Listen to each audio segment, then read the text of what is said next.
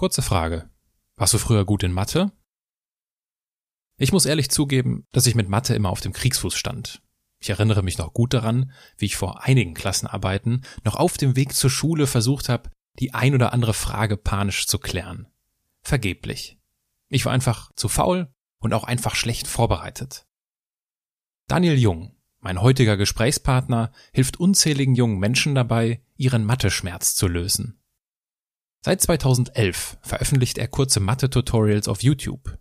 Mittlerweile haben über eine halbe Million Menschen seinen Kanal abonniert, er knackt in Kürze die 180 Millionen Views und wer sich die emotionalen Kommentare unter seinen Videos durchliest, merkt schnell, dass es hier um mehr als Mathe geht.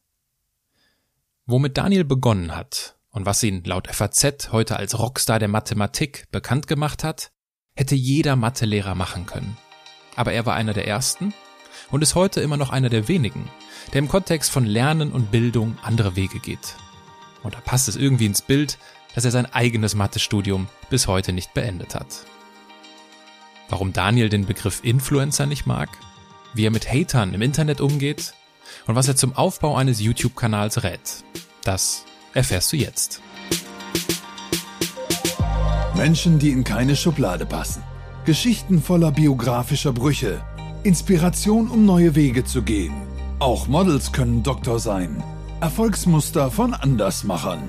Der Podcast mit Wirtschaftswissenschaftler, Model und Berater Dr. Aaron Brückner. Als Kind hat man unglaublich gerne gelernt. Also mit Spaß, man hat ausgetestet, man war neugierig, man hat Fehler gemacht und dann irgendwann kommt so eine Phase Schule. Ich wusste auch damals, als ich angefangen habe, gar nicht, äh, ist es das Richtige. Ich wusste nur, da ist offensichtlich ein Schmerz und ich habe mir gesagt, mit kurzen Videos für Mathe, das könnte was sein. Das Beispiel ist bei mir, ich kriege tausend positive Kommentare und dann kommen zwei negative und auf einmal ist deine komplette Welt kaputt.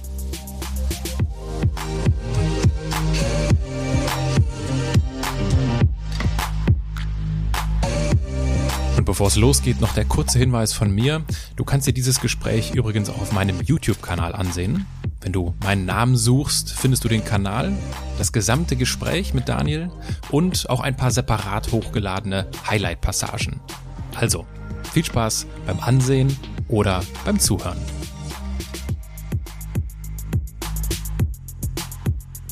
Daniel, in der Anbahnung zu unserem Gespräch habe ich mit einem Freund gesprochen, das ist der Jonas.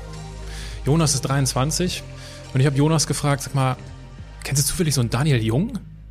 Und, und Jonas sagte, ja, natürlich kenne ich Daniel Jung, mit dem habe ich Abi gemacht. ich äh, fand das eine, eine gute Aussage und äh, freue mich jetzt sehr darauf herauszufinden, wie du mit Leuten Abi gemacht hast, die du gar nicht kennst. Und wie so üblich starte ich das Gespräch mit einem kurzen Steckbrief. Dein Name habe ich schon verraten, deswegen überspringen wir das. Dein Alter. 37. Deine Heimat? Remscheid. Deine Geschwister? Sarah. Dein Vorbild? Elon Musk. Weil? Er spielt Ingenieur in einem Bereich. Das ist bei ihm Transportivity. Bei mir ist es Bildung. Und ähm, er packt einfach Sachen an und sagt, das nehme ich mir jetzt vor, da stelle ich den Status quo in Frage, da baue ich neue Sachen. Und so gestalte ich auch mein, mein Leben eigentlich äh, im, im Bereich Bildung. Es, es passiert unheimlich viel und ich möchte einfach gestalten und spiele Ingenieur.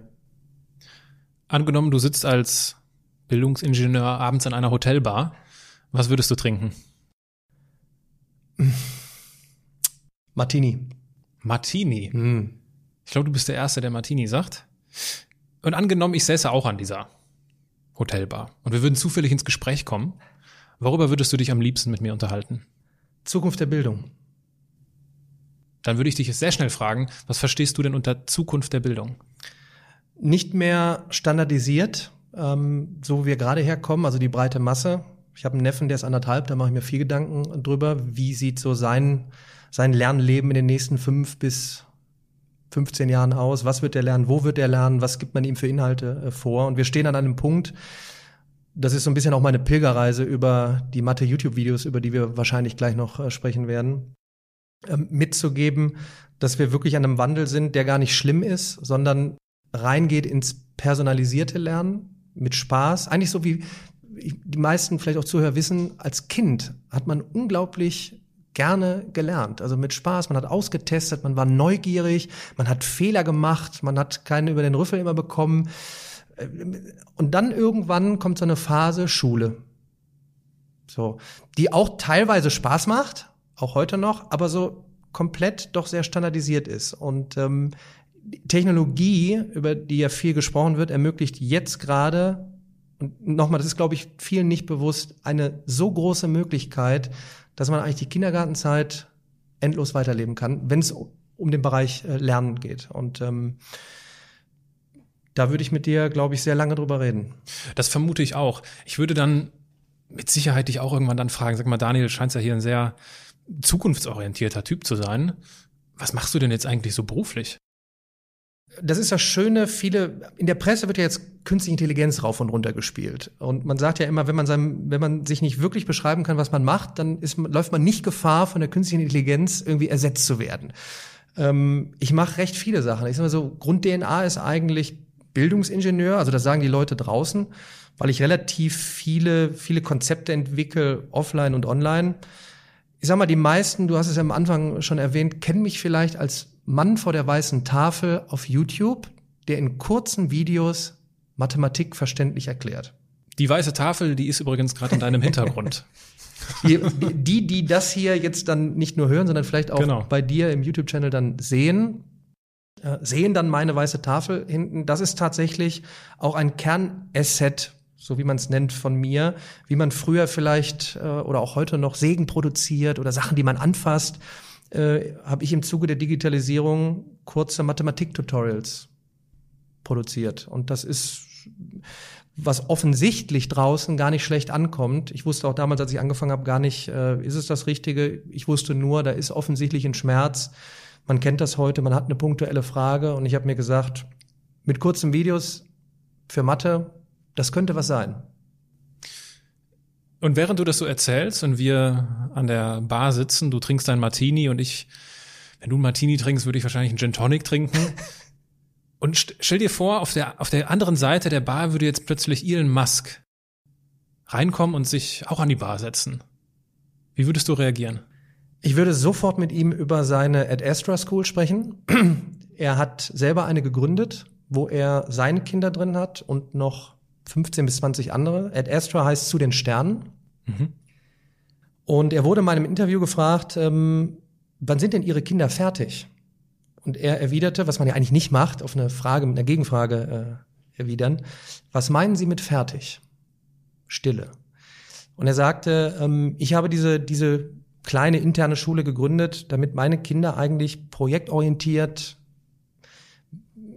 ihr Leben gestalten können, immer noch auch mit, mit, mit, mit Lehrern, mit Coaches an der Seite, Dinge erfahren, wie ich am Anfang erwähnt habe, eigentlich die Kindergartenzeit langgezogen. Und ähm, ich glaube, da käme ich sehr, sehr schnell mit ihm äh, ins Gespräch und äh, vielleicht ähm, Ingenieur trifft Ingenieur, er aus seinem Spezialgebiet, ich aus meinem Spezialgebiet. Und ich glaube, da würden wir relativ schnell, ähm, ja, philosophisches Kombinieren mit, mit Lösungsansätzen. Ähm, bei mir fehlen so ein bisschen gerade wirklich, wirklich Lösungsansätze so in der breiten Masse. Also wirklich so ein Ruck bei all dem, was man in der Presse gerade neues Arbeiten liest und künstliche Intelligenz und verändert alles. Ähm, mir fehlt so ein bisschen so die, die Aufklärung darüber, was, was, was hat das eigentlich dann mit dem, mit dem Lernen zu tun? Also wie müssen wir auch, auch ja unsere Kinder, ähm, oder wir müssen ja zusehen, dass unsere Kinder anders lernen, einfach auf, vor, in Vorbereitung auf das, was da passiert. Und da setzen für mich zu wenige so in, der, wirklich in der breiten Masse äh, um. Also wirklich so völlig neue, neue Modelle und, und das, da sind uns die, die, die Amis ja leider ein bisschen voraus. Die machen dann einfach. Ähm, und ich sehe aber trotzdem weiterhin eine große Chance für Deutschland ähm, im Bildungsbereich mal so neue Vorgaben zu machen. Das presche ich, da presche ich eigentlich immer so ein bisschen im Internet auch voran. Wenn man, wenn man in meine Socials geht, ich, ich, ich, ich springe halt nicht mit der GoPro aus dem Flugzeug äh, und, und mache Mathe an der weißen Tafel im Flug, sondern ich, ich versuche viel, viel mitzugeben äh, an, an, an werthaltigen Informationen. Also, also was passiert, damit du verstehst, was da draußen passiert. Man muss sich auch nicht nur Schüler und Studenten, die du angesprochen hast, die mich sicherlich alle kennen, für meine Mathe-Videos und froh sind, dass sie durch Prüfungen durchkommen, ähm, aber ich, ich schaue mir auch gerade Eltern an, die sich, die sich Gedanken um ihre Kinder machen und ähm, die, die suchen ja nach, nach Möglichkeiten und nach Erklärungen, was da gerade draußen eigentlich passiert. Was heißt dieses, es werden immer mehr Daten gesammelt, ähm, Informationsflut, äh, müssen wir immer noch Wissen reintrichtern und, und bei Tests dann ausspucken, um es dann wieder zwei Wochen später zu vergessen. Dieses Thema ist sehr, sehr, sehr, sehr groß. Und diese, das ist eigentlich gerade so meine Brücke von, das ist der Mann an der weißen Tafel, der Held der Jugend, weil er Mathematik, dieses biedere Fach, verständlich äh, erklärt, hin zu, oh, ist etwas Größeres. Da, da, da, da, da müssen wir was ändern. Und nochmal, es ist positiv, ähm, wenn man es richtig anpackt, dass man, dass man mit Spaß sein Lernleben gestalten kann und dann wieder rückprojizierend auf seine Arbeitszukunft. Das heißt, Eltern fragen sich, Schüler, Studenten fragen sich, was muss ich denn jetzt in 15 Jahren eigentlich noch können? Wenn man jetzt dann die Liste bekommt vom World Economic Forum, ähm, ja, kreatives Denken, dann fragen sich jetzt Eltern und auch Schüler und Studenten, was, müssen wir denn, was sollen wir denn jetzt machen? Oder auch Mitarbeiter oder Geschäftsführer. Also was sollen wir denn jetzt machen? Und ähm, das ist ein, das ist ein harter Cut zu Mathe. Ich probiere da aber mein Bestes, das eben auch auf, wenn ich, wenn ich Vorträge halte, eben mitzugeben. Was passiert da wirklich draußen? Warum ist, ist, ist ähm, diese kleinen Einheiten, die ich mit meinen Videos vorgebe in Mathe, warum sind diese, kleine Ein diese kleinen Einheiten auch, auch, auch sehr, sehr wertvoll für jeden eigentlich? Ob, ob, ob ähm, Geschäftsführer, Mitarbeiter, Schüler, Student. Ich möchte jetzt eine Information haben, die mich weiterbringt in einem gewissen Bereich, weil ich eine Lücke habe. Du wirst das wissen, ich weiß das, die Eltern unter uns. Wir mussten früher, wenn wir was wissen wollten, wahrscheinlich in die Bibliothek fahren mit einem Bus stundenlang, um dann wahrscheinlich noch mal eine Stunde zu suchen und eine Information zu bekommen, die ich gar nicht haben wollte. Und heute holst du dein Smartphone raus und kannst eben nicht nur Selfies machen und sagen, welchen Cappuccino du trinkst oder Martini oder Gin Tonic, sondern du, du kriegst hochwertigste Informationen. Ähm, um, um dich selber wissender zu machen. Und ich glaube, dass das im Moment wirklich noch massiv unterschätzt wird, welches Potenzial wir da in der Hosentasche haben, welchen, welchen Zugang wir da auch, auch sei es ein Laptop oder ein Tablet, was, was neben uns liegt. Dass ich das mit der Mathematik geschafft habe, das macht mich so, so ein bisschen stolz, weil mein, mein Hashtag ist ja da draußen, Let's Rock Mathe. Das ist ja ein bisschen wie schwarze Milch. Das passt ja eigentlich gar nicht zusammen. Und dass die Leute wirklich jetzt sagen, nicht nur, ich bin durch eine Prüfung gekommen, sondern ich habe Spaß an Mathe. Und man muss sich mal vorstellen, das habe ich geschafft, indem ich kurze Videotutorials produziert habe. Mhm. Ähm, was ist da draußen möglich, wenn jetzt noch mehr Menschen anfangen, Wissen zu produzieren, gerne auch für andere Themengebiete? Das halte ich für sehr, sehr wichtig und kommt mir im Moment ein bisschen zu kurz und ich versuche da einfach ja auch Impulsgeber zu sein. Also jetzt haben wir, glaube ich, schon vier, fünf Sachen gehabt. Falls sich jetzt einer noch draußen wundert, was macht der eigentlich? ja, das, das Schöne ist ja bei, bei, bei Leuten, die so auf ganz unterschiedlichen Spielfeldern unterwegs sind, davon gibt's ja so einige in meinem Podcast. Ich frage dann immer ganz gerne, wenn du ein Buch, wenn du ein Buch über dein Leben schreiben müsstest, wie würde der Titel lauten? Ja, das ist eine gute Frage. Ich bin tatsächlich kurz vor Beginn eines Buchprojekts. Ähm, und ich bin tatsächlich da noch in der Findungsphase. Ähm, ich hatte mal überlegt, äh, mit Mathe-Videos zum Wegbereiter von neuem Lernen. Mhm. Das, weil, weil eben diese Mathe-Videos doch immer noch so ein Kern sind, die mir viele Türen auch geöffnet haben. Also dadurch, dass ich nicht nur Mathe-Videos produziert habe, sondern ich habe ja YouTube benutzt, um das mal so zu sagen, weil das ist dann der Vorteil bei bei solchen Plattformen. Es ist, es ist umsonst und du erreichst sehr schnell sehr viele Menschen, bekommst eben auch Feedback. Es hätte ja auch sein können, dass es nichts ist und dass die Leute mich gar nicht sehen wollen.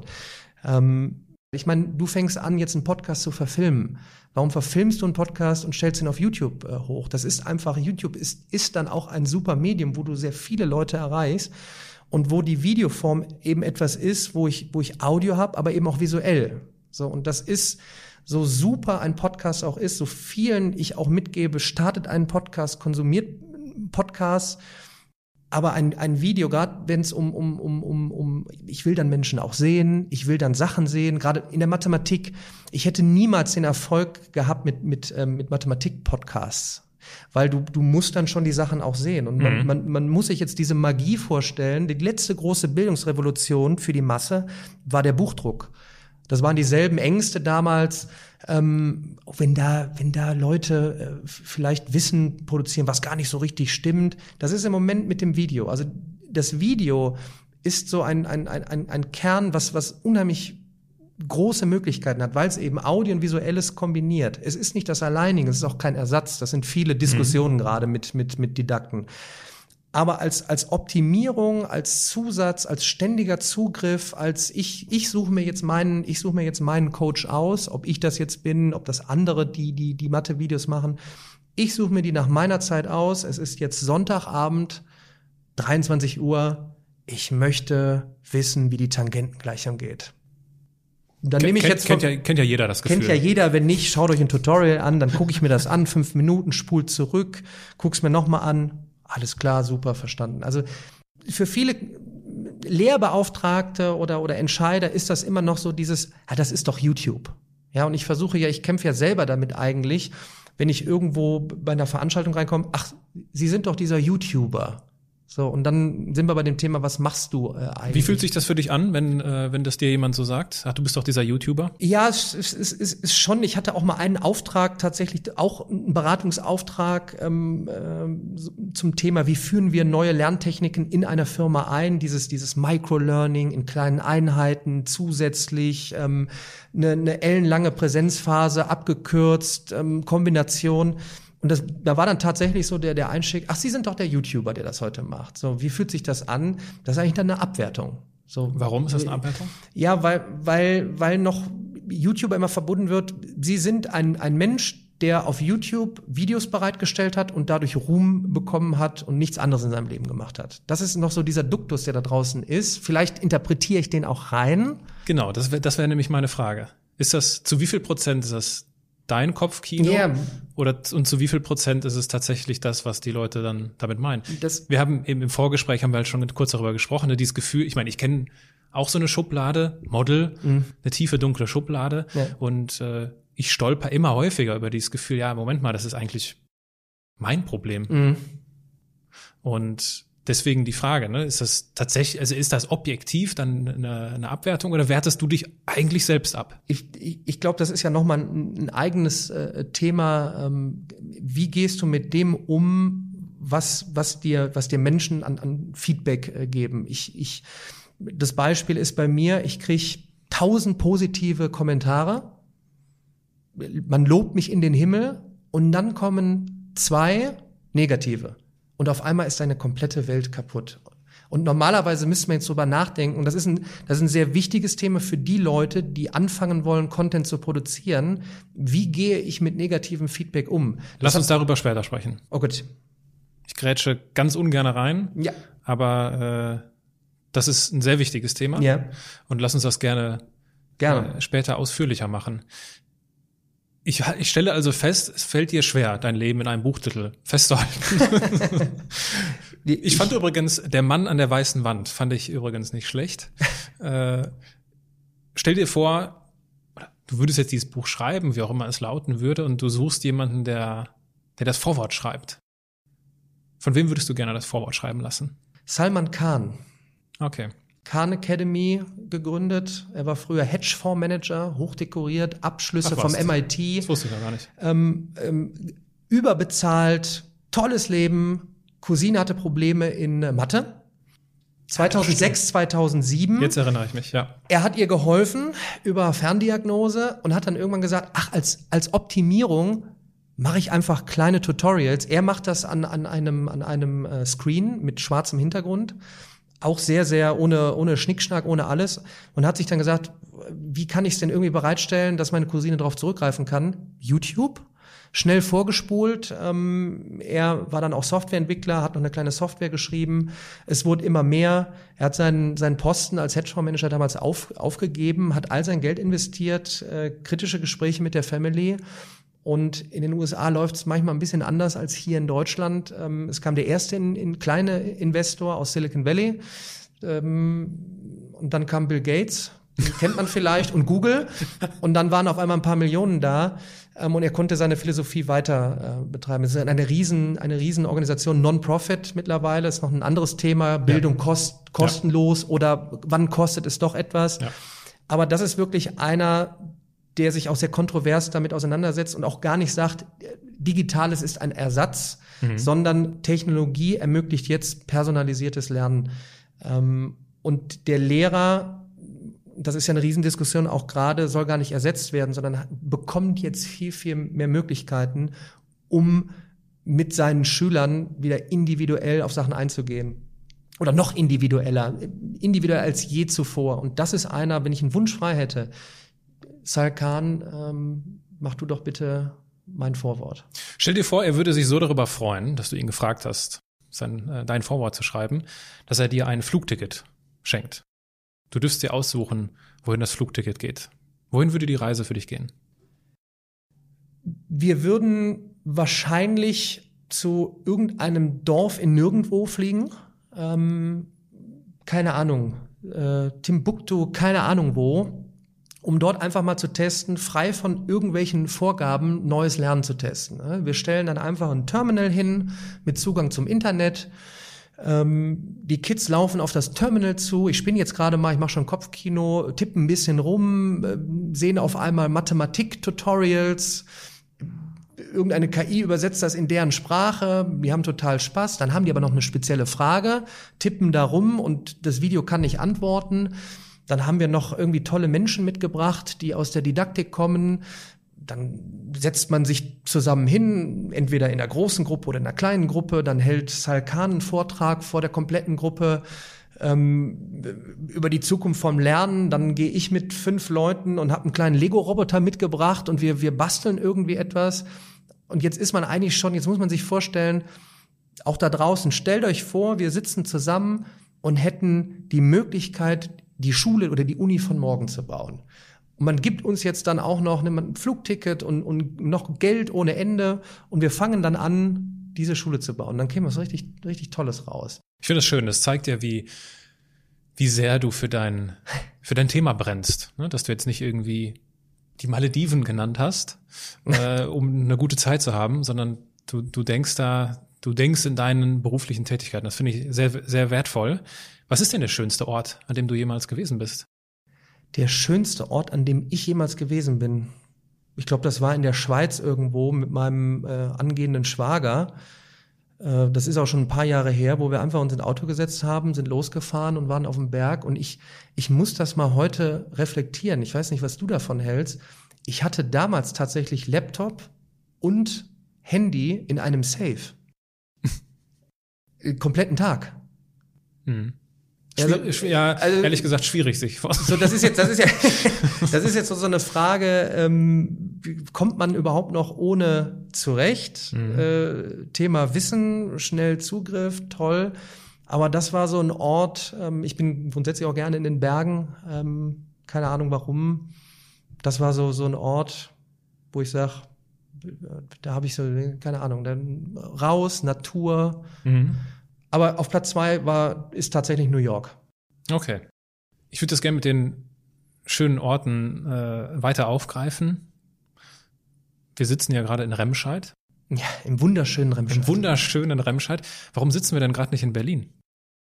Weil ich als überzeugter Heimscheißer, wie ich mich gerne immer nenne, äh, in Remscheid geboren, aufgewachsen, immer noch lebend. Äh, ähm, das hat auch familiäre Hintergründe. Ich habe mir vor fünf Jahren äh, und wenn man fünf Jahre zurückgeht und mal überlegt, an welchem Punkt stand da so New Work, da gab's das, da gab's das wahrscheinlich noch nicht, diese diese beiden Wörter in der Kombination.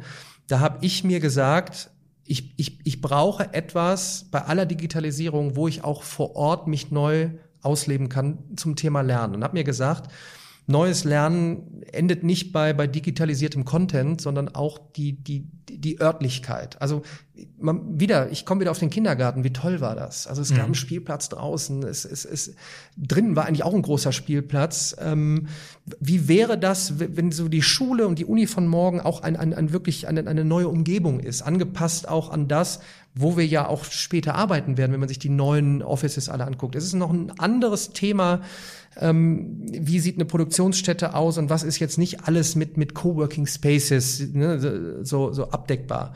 Aber da habe ich mir dann gesagt, weißt du was, ich investiere hier einen, einen Großteil meines Geldes rein und sage, ich möchte auch, dass mir keiner reinredet. Ich habe mir hier eine Immobilie gekauft und habe gesagt, ich möchte hier wieder Ingenieur spielen, aber offline. Und ähm, habe dann hier eine Kombination aus, aus, aus offenem Raum und trotzdem wieder, wir sitzen jetzt hier wieder in einem, ich nenne das dann gerne so, so, so, so Denktank, so bis 10, 15 Leute. So, und mein, meine, meine Wunschvorstellung war eigentlich, daraus einen sogenannten Co-Learning Space zu machen. Ich musste dann aber hart lernen, dass Co-Working noch viel zu früh war. äh, und Co-Learning wahrscheinlich Jahrhunderte dann zu früh in den Köpfen war. So, und das, ich habe mit Schulen gesprochen, mit Unis, kommt doch hier rein, mit euren Schülern, mit euren Studenten. Ich habe einen Produktionsraum hier, hier hingestellt. Ich habe gesagt, fangt an, Videos zu produzieren. 2014 haben alle gesagt, das wird sich nie durchsetzen, Videos. Ähm, naja, musste dann umschwenken und mittlerweile ist es dann halt ein, ein Ort, wo, wo, wo, wo Firmen drin sind, ja, und die diese neuen neuartigen Seminare machen in anderer Umgebung. Aber ich halt gerne immer hier hin zurückkomme und auch hier tatsächlich, deshalb sitzen wir auch hier, hinter mir ist ja die weiße Tafel, ich weiterhin konstant immer noch seit 2011 Mathe-Videos produziere. Weil das ist so etwas, wenn du mir jetzt sagen würdest, geh mal an die Tafel, stell die Kamera hin, mach mal zehn Videos. Dann geht die Pipeline los.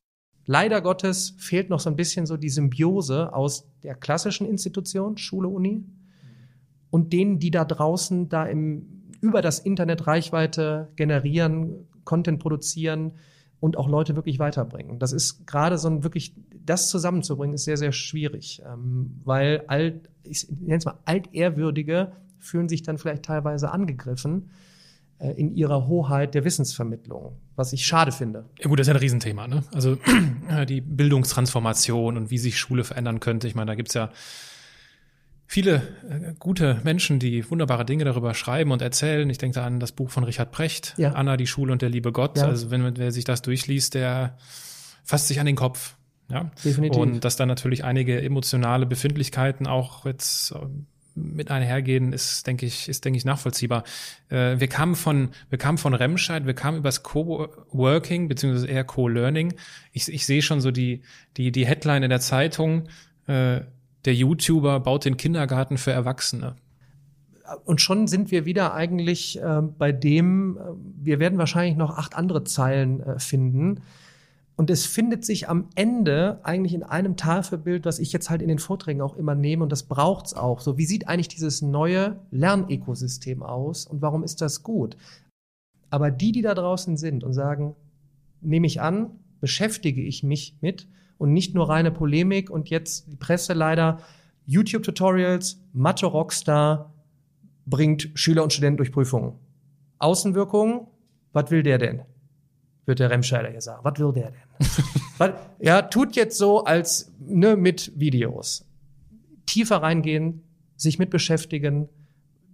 Es ist viel größer als, als, als, als man denkt. Und Mit, mit welcher Beschreibung kannst du dich denn am ehesten identifizieren? Ich habe dir mal drei Vorschläge mitgebracht. Der Rockstar der Mathematik, A. B. Der YouTube-Mathe-Star. C. Der Mathe-Influencer. Oh, das ist ein ganz, das ist ein ganz schwieriges Thema. Das ist äh, schön, dass du das äh, hier ansprichst. Gut, wir leben nun mal Also da. A, B oder C? Also, muss ich mich entscheiden Ja, oder du kann ich auch sagen, keins von dreien? Doch, das darfst du natürlich auch. Ähm, Du darfst einen Gegen, aber dann musst du auch einen Gegenvorschlag machen.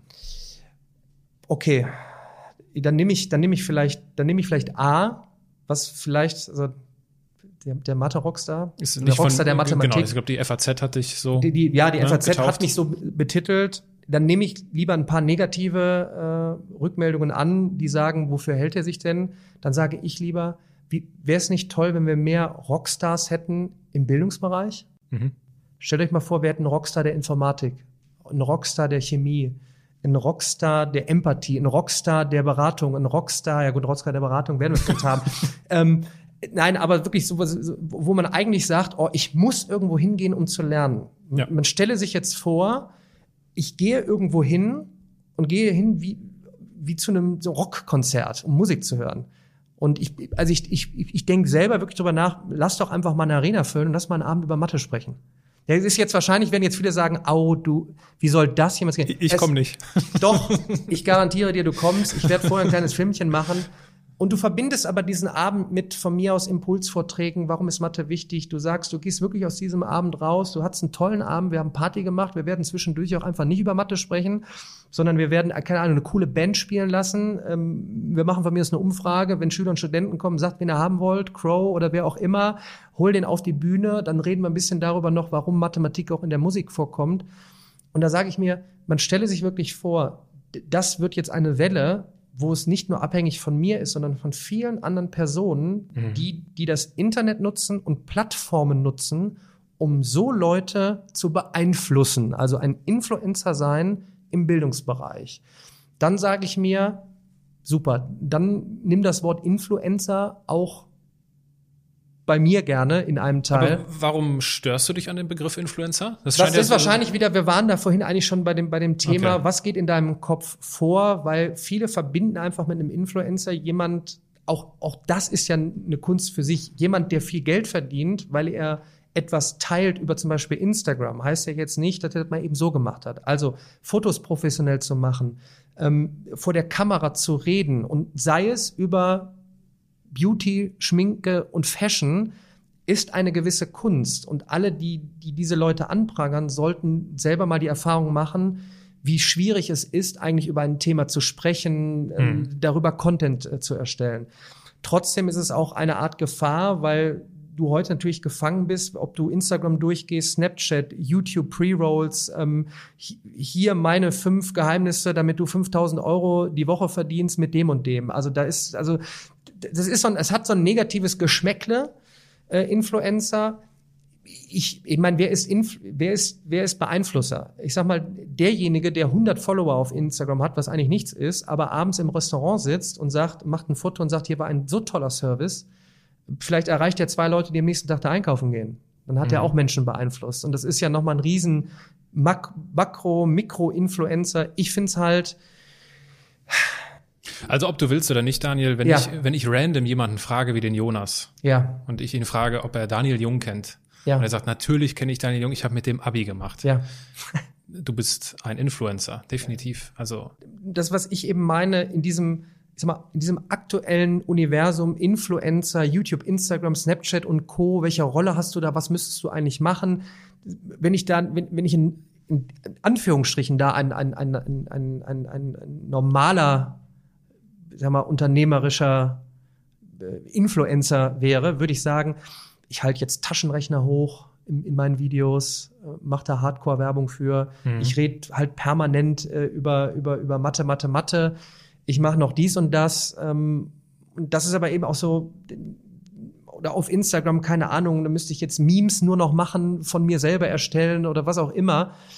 Und da ist halt eben mein innerer Drang, dieser, dieser, nee, da ist eben so dieser Schritt weiter. Ich, ich, ich möchte, ich habe Wissen komprimiert in kurzen Tutorials, habe die über YouTube bereitgestellt, hatte da den großen Vorteil, viele Menschen zu erreichen, jetzt auch noch immer mehr Aufmerksamkeit zu bekommen und ich nutze dann eben das jetzt eigentlich, um die nächsten Schritte zu gehen und auch über das zu reden, was ich eigentlich mache mhm. und wie ich eigentlich auch so die nächsten fünf bis zehn Jahre in der Bildung äh, im, im, Bereich Lernen und Lehren sehe. Ähm, Bevor wir darüber sprechen, wie so die nächsten Jahre für mhm. dich aussehen und was so deine Themen sind, lass uns, äh, äh, lass uns versuchen ein wenig nachzuvollziehen, wie dieser Weg war. Mhm. Na? Weißt du noch, was du am 18. November 2011 gemacht hast? Ja, das müsste der Startdatum von meinem YouTube-Channel sein. Also in etwa, weil ich weiß, dass es 2011 ist. Ich weiß auch noch, dass es November ist. Ob es der 18. war, weiß ich nicht ganz genau. Äh, äh, sehr gut. Ja? Du hast ein neunminütiges Video hochgeladen über Matrizen und Austauschprozesse. Ja, das müsste man sich mal angucken. Und da bin ich noch im Tennishemd. Ja, warte, warte, warte, warte. So. Du bist mir zu schnell unterwegs hier. Weil genau das habe ich gemacht.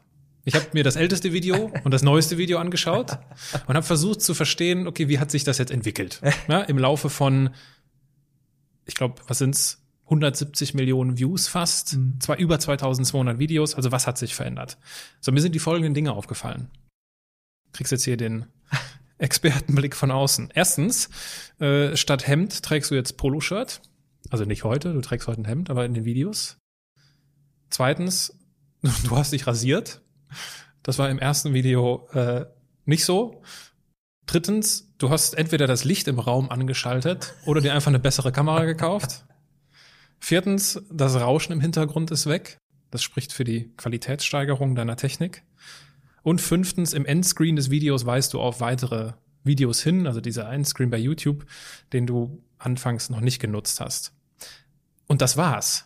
Also eigentlich ist alles gleich geblieben. Es ist nach wie vor keine Show, sondern es ist äh, Schlichtheit. Ja, es gibt nach wie vor keine Effekte, sondern du legst den Schwerpunkt auf Einfachheit. Täusche ich mich da oder hat sich im Verlauf dieser 170 Millionen Views wirklich nichts geändert? Es hat sich und das hast du ja vielleicht bewusst nicht angesprochen, es hat sich nur das geändert, dass ich eben in Form von Interviews, ähm, in Form von Vorträgen, in Form von was ja sehr viele machen, es nennt sich Vlogs, also so Filmchen erstellen, was mache ich eigentlich so den ganzen Tag, wo ich aber eben ähm, nicht filme, wie ich, keine Ahnung, mit dem Skateboard durch Köln fahre, sondern was mache ich für Projekte, was mache ich hier, wo bin ich mit, mit, mit Kooperationspartnern unterwegs da hat sich sehr viel auch thematisch getan, neues Interview über künstliche Intelligenz, Zukunft der Arbeit. Wenn ich die Mathe-Videos nehme, ich wusste damals nicht, und das sagt auch Sal Khan äh, in seinem Buch, er wusste damals auch nicht, er hat auch mit, mit, mit fünf bis zehn Minuten Tutorials angefangen. Früher konnte man auch nicht längere Sachen hochladen. So. Ähm, in, in, der Anfangszeit von YouTube gab es ja. eine Beschränkung. Also für alle, die das vielleicht nicht mehr wissen, heute kannst du ja Stunden hochladen. Früher war eine Beschränkung.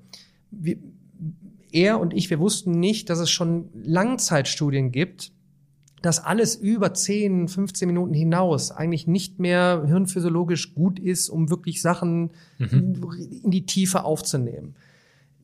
Ich habe damit begonnen, nicht nur wegen der Beschränkung, sondern weil ich auch immer die, diese Rückfragen aus meinem ersten Unternehmen hatte, wo, wo, ich, wo ich live in der Präsenzphase anderen Menschen in Mathe geholfen habe. Da wusste ich, dass immer so kleine Fragen noch waren. Und da habe ich mir einfach gedacht, wow, Video, tolles, tolles Video. Mach doch einfach mal. So, dann war in fünf Minuten, Tafelbild war auch nicht größer, dann war das Ding durch. Und tatsächlich ist es so, ich bin am Anfang noch äh, vom, vom Tennisplatz im, in meinem Tennisshirt drauf. Äh, Licht hat keine, keine Ahnung, ich habe einfach irgendeine Kamera bestellt äh, im Internet. Die kam dann irgendwie aufgestellt und ich habe einfach gemacht. So. Und ähm, es ist einfach durch die Rückmeldung so gut angekommen, dass eben alles Überflüssige wegzulassen. Also wirklich, mhm. ähm, wenn es um das Thema Lernen geht, brauche ich nicht tausend, tausende Effekte. Ein einfacher Vergleich ist, eine Talkshow heute hat irgendwie gefühlt zehn Leute und 50 Kameraschnitte, äh, weil eigentlich viel Müll geredet wird. Vor, vor 30 Jahren zwei Leute, eine Kamera, werthaltiges Gespräch. Mhm. So, das ist auch immer noch der, der, der Duktus von meinen Videos kein, kein Einfahren von, von Pop-ups, nicht, nicht irgendetwas. Es geht hier speziell um eine Geschichte, eine weiße Tafel, ich, der Mann vor der weißen Tafel mit dem schwarzen Stift, natürlich um das Licht gekümmert, neue Kamera. Der Ton war eigentlich so das Letzte, auch wenn das eigentlich nicht viele gestört hat. Es war auch immer so, so dieses kleine Rauschen im Hintergrund. Das hat mich aber jetzt selber gestört.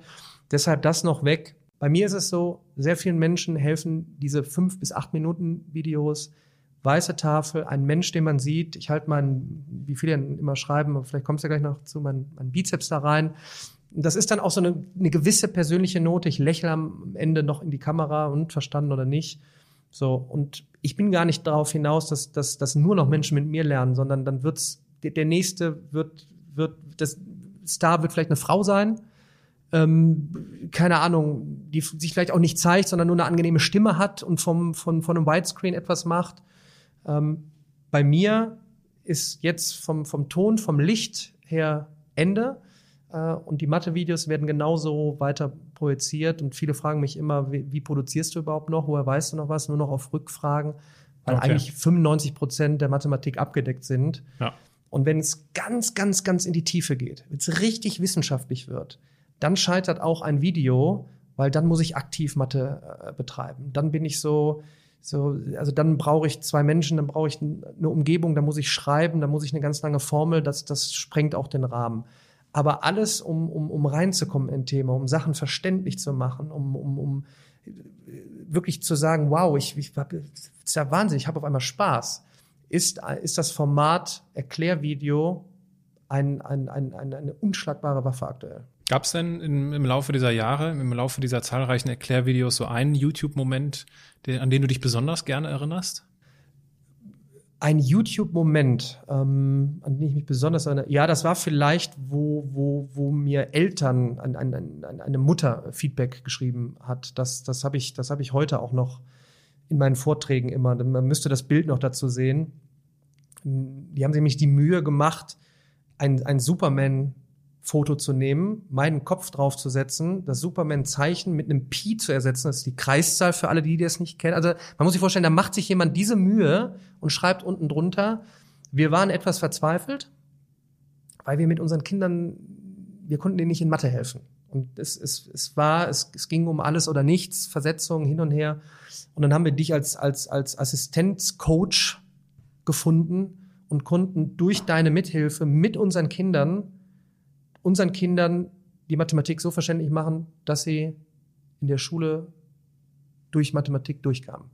Aber man muss sich das mal vorstellen als Rückmeldung. Das, das, das geht schon so ein bisschen so dann unter die Haut, wo du sagst, es ist nicht irgendwie ein Satz irgendwo für, sondern in dem System fallen halt sehr, sehr viele durch. Und das, das kann jetzt aufgefangen werden durch Technologie. Mhm. So, und das war so, so ein Moment, ähm, aber der paart sich mit, mit, mit, mit, mit jetzt mittlerweile mit anderen Rückmeldungen. Ja, ich hätte da noch so ein paar im, im Angebot. Ich lese dir mal so ein paar äh, mhm. ganz öffentliche Rückmeldungen dann halt ja. vor. Ne? Also das sind ja dann ich lasse die auch immer öffentlich, weil ich auch möchte, dass die Leute draußen wissen. Ich lasse sowohl die positiven als auch die negativen, ja. wenn es denn da welche gibt, draußen. Ähm, und jeder soll sich dann auch gerne sein Bild machen. Also ich habe mal so ein paar Kommentarhäppchen mitgebracht. Erster Kommentar. So ein Müll. Ich habe seit zwei Wochen dieses sinnlose Thema und verstehe es nicht. Dann schaue ich mir dieses Video an und verstehe es sofort. Danke.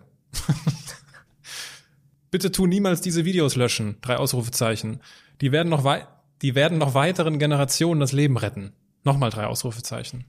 Du rettest Leben. Finde ich bemerkenswert. Nächster Kommentar. Oh mein Gott, wenn ich mir sowas anhöre, frage ich mich, was mein Mathelehrer macht. Großes Lachsmiley. Nächster Kommentar hatte den Kram schon wieder total vergessen. Einmal ein Video von dir und ich habe das Gefühl, ich habe nie was anderes gemacht. Wie fühlt sich das für dich an? Was soll ich jetzt darauf sagen, außer dass, dass äh, sowas gibt mir dann natürlich Energie, weil du hattest ein, ein, eine Idee, dass du Menschen hilfst und das nicht in der klassischen Form, wir sitzen hier zusammen und ich erkläre dir mit Stift etwas, sondern ist es potenziell möglich, dass du über ein Erklärvideo über die Plattform YouTube andere Menschen erreichst, dass sie wissender werden in einem Teilgebiet der Mathematik. Und das, was da jetzt kommt an Rückmeldung, was nochmal, ich gehe da immer wieder darauf hinaus, falls jetzt auch, vielleicht hört ja auch mal eine Lehrerin, Lehrer zu, äh, Professorin, Professor. Hier geht es wirklich darum, so etwas als Additum zusätzlich zu nutzen. Das Witzige ist, und da rufe ich auch immer auf, sich damit mal sich mit zu beschäftigen, weil das sind jetzt keine Einzelfälle. Hm. Es ist wirklich so, dass mir Leute von der RWTH Aachen, wer, wer sich mit der Uni auskennt, da ist ein Mathe-Schein, mh, hm, der ist ja nicht so einfach, wie auch in anderen nicht. Und Mathematik 3 ist so, es gibt Mathematik 1 und 2 und dann gibt's 3, das ist das Schlimmste, was es gibt. Und dann kommen Rückmeldungen, Mathematik 3 bestanden, ohne dich nicht möglich. So, es ist noch eine andere Frage, hat er jetzt nur mit Videos gelernt. Also da muss man jetzt empirische Studien machen. Da sind wir ganz am Anfang noch. Aber diese Rückmeldungen zeigen, dass ich natürlich auch, und das macht mich auch ein bisschen stolz, dass ich etwas geschafft habe, nämlich einen sehr komplexen Stoff wie die Mathematik und da einzelne Themen zu pressen, so dass man sie wirklich versteht und nicht nur Lücken füllt und etwas auswendig lernt. Das wäre jetzt vielleicht so die Projektion auch auf das nächste es ist auch jetzt nicht mal eben so gemacht. Da bin ich wieder bei dem, da ist ja offensichtlich was dahinter. Die 170 Millionen Views jetzt in acht Jahren, 100 Millionen davon waren allein in den letzten anderthalb Jahren erst. Mhm. Also da sind wir wieder beim Wachstum. Ich, ich werde wahrscheinlich in zwei Jahren eine Milliarde Views knacken. Jetzt muss man mal überlegen, Äh, bin ich da stolz drauf? Ja, natürlich. Ich gebe damit auch mit nach draußen. Ähm, Leute, das, das bringt etwas, andere Menschen mit einer, mit, mit dem, mit dem Video als Basis in Sachen zu unterrichten. Man muss sich nur mal die Möglichkeiten vorstellen für Unternehmen, wenn man anfangen würde, Videos zu produzieren für Teilbereiche und die einfach mal als Basis hm. rauszustellen.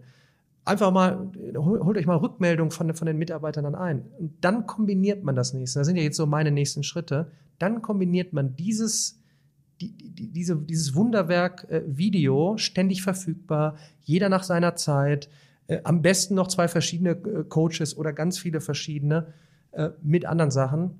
Ich garantiere, das wird, das, das wird zur, bei allem, was man immer hört, Bildungstransformation, Revolution, das wird ein Kern sein. Und er ist es schon, Khan Academy lebt es vor, ganz große Unternehmen, wieder leider drüben über den Teich, Udacity, mit die größte Online-Uni, Milliarden bewertet, hochspezifischer Content, maschinelles Lernen und Co.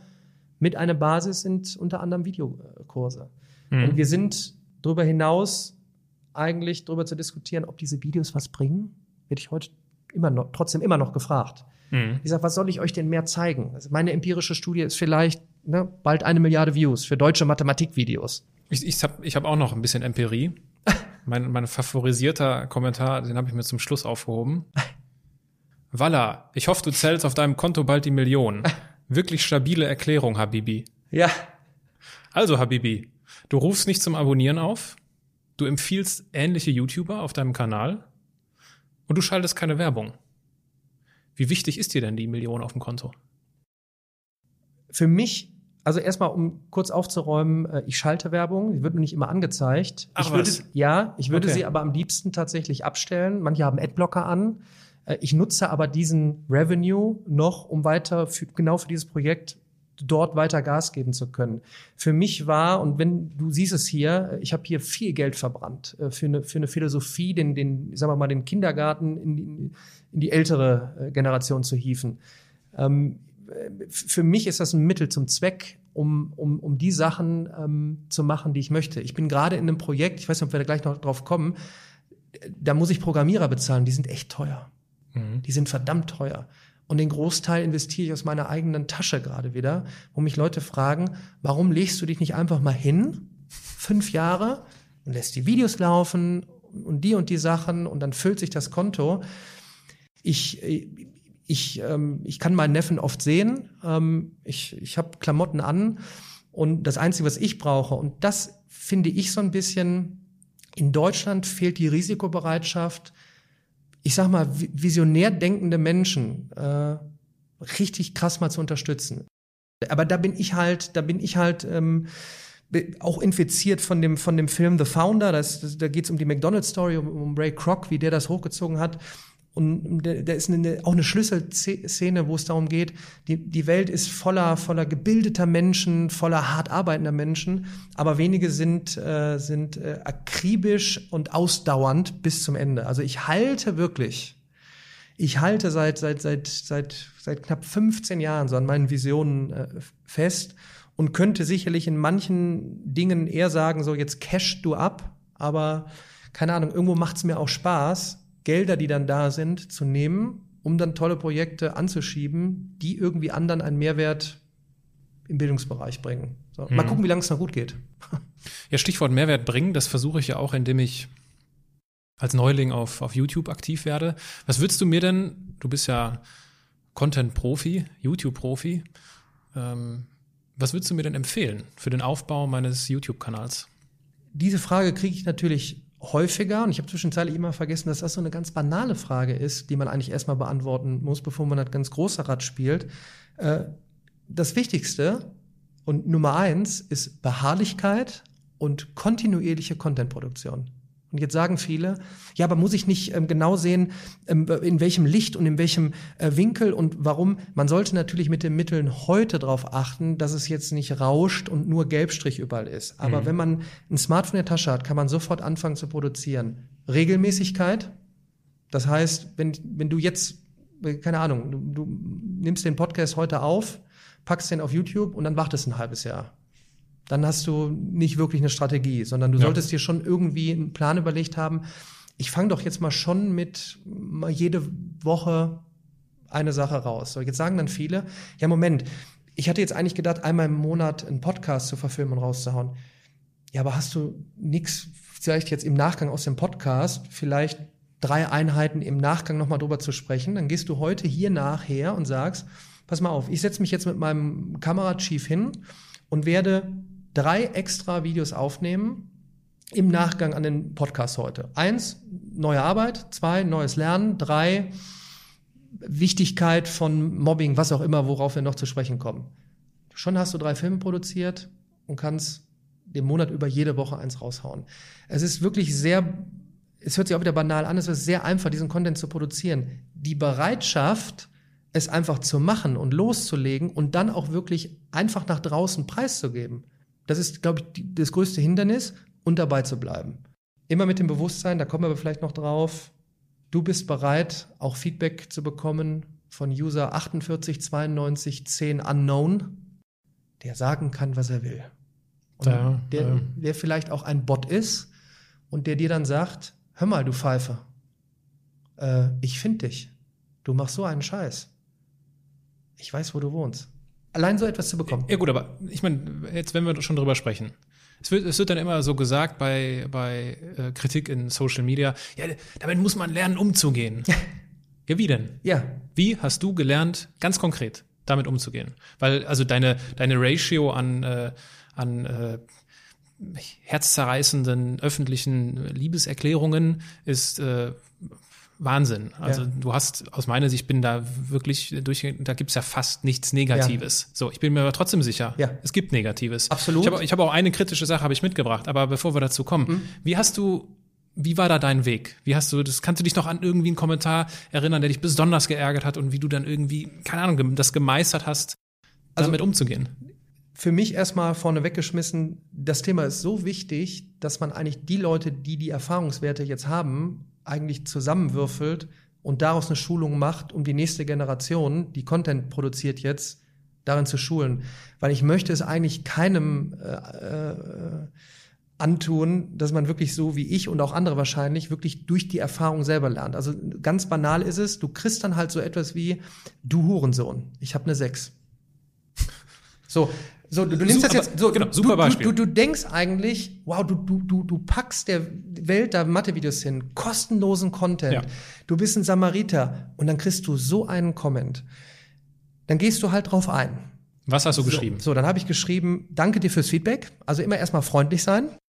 Kann ja auch ein Bot sein, dann kommt gar nichts mehr. Also ein Bot heißt dann äh, irgendwas automatisch generiertes, weil dir vielleicht irgendjemand anders an Bein pissen will und dann immer, wenn Hashtag Daniel Jung ist, Hashtag Ehrenmann kommt oftmals, dann kommt ein Bot runter und sagt vielleicht du Hurensohn.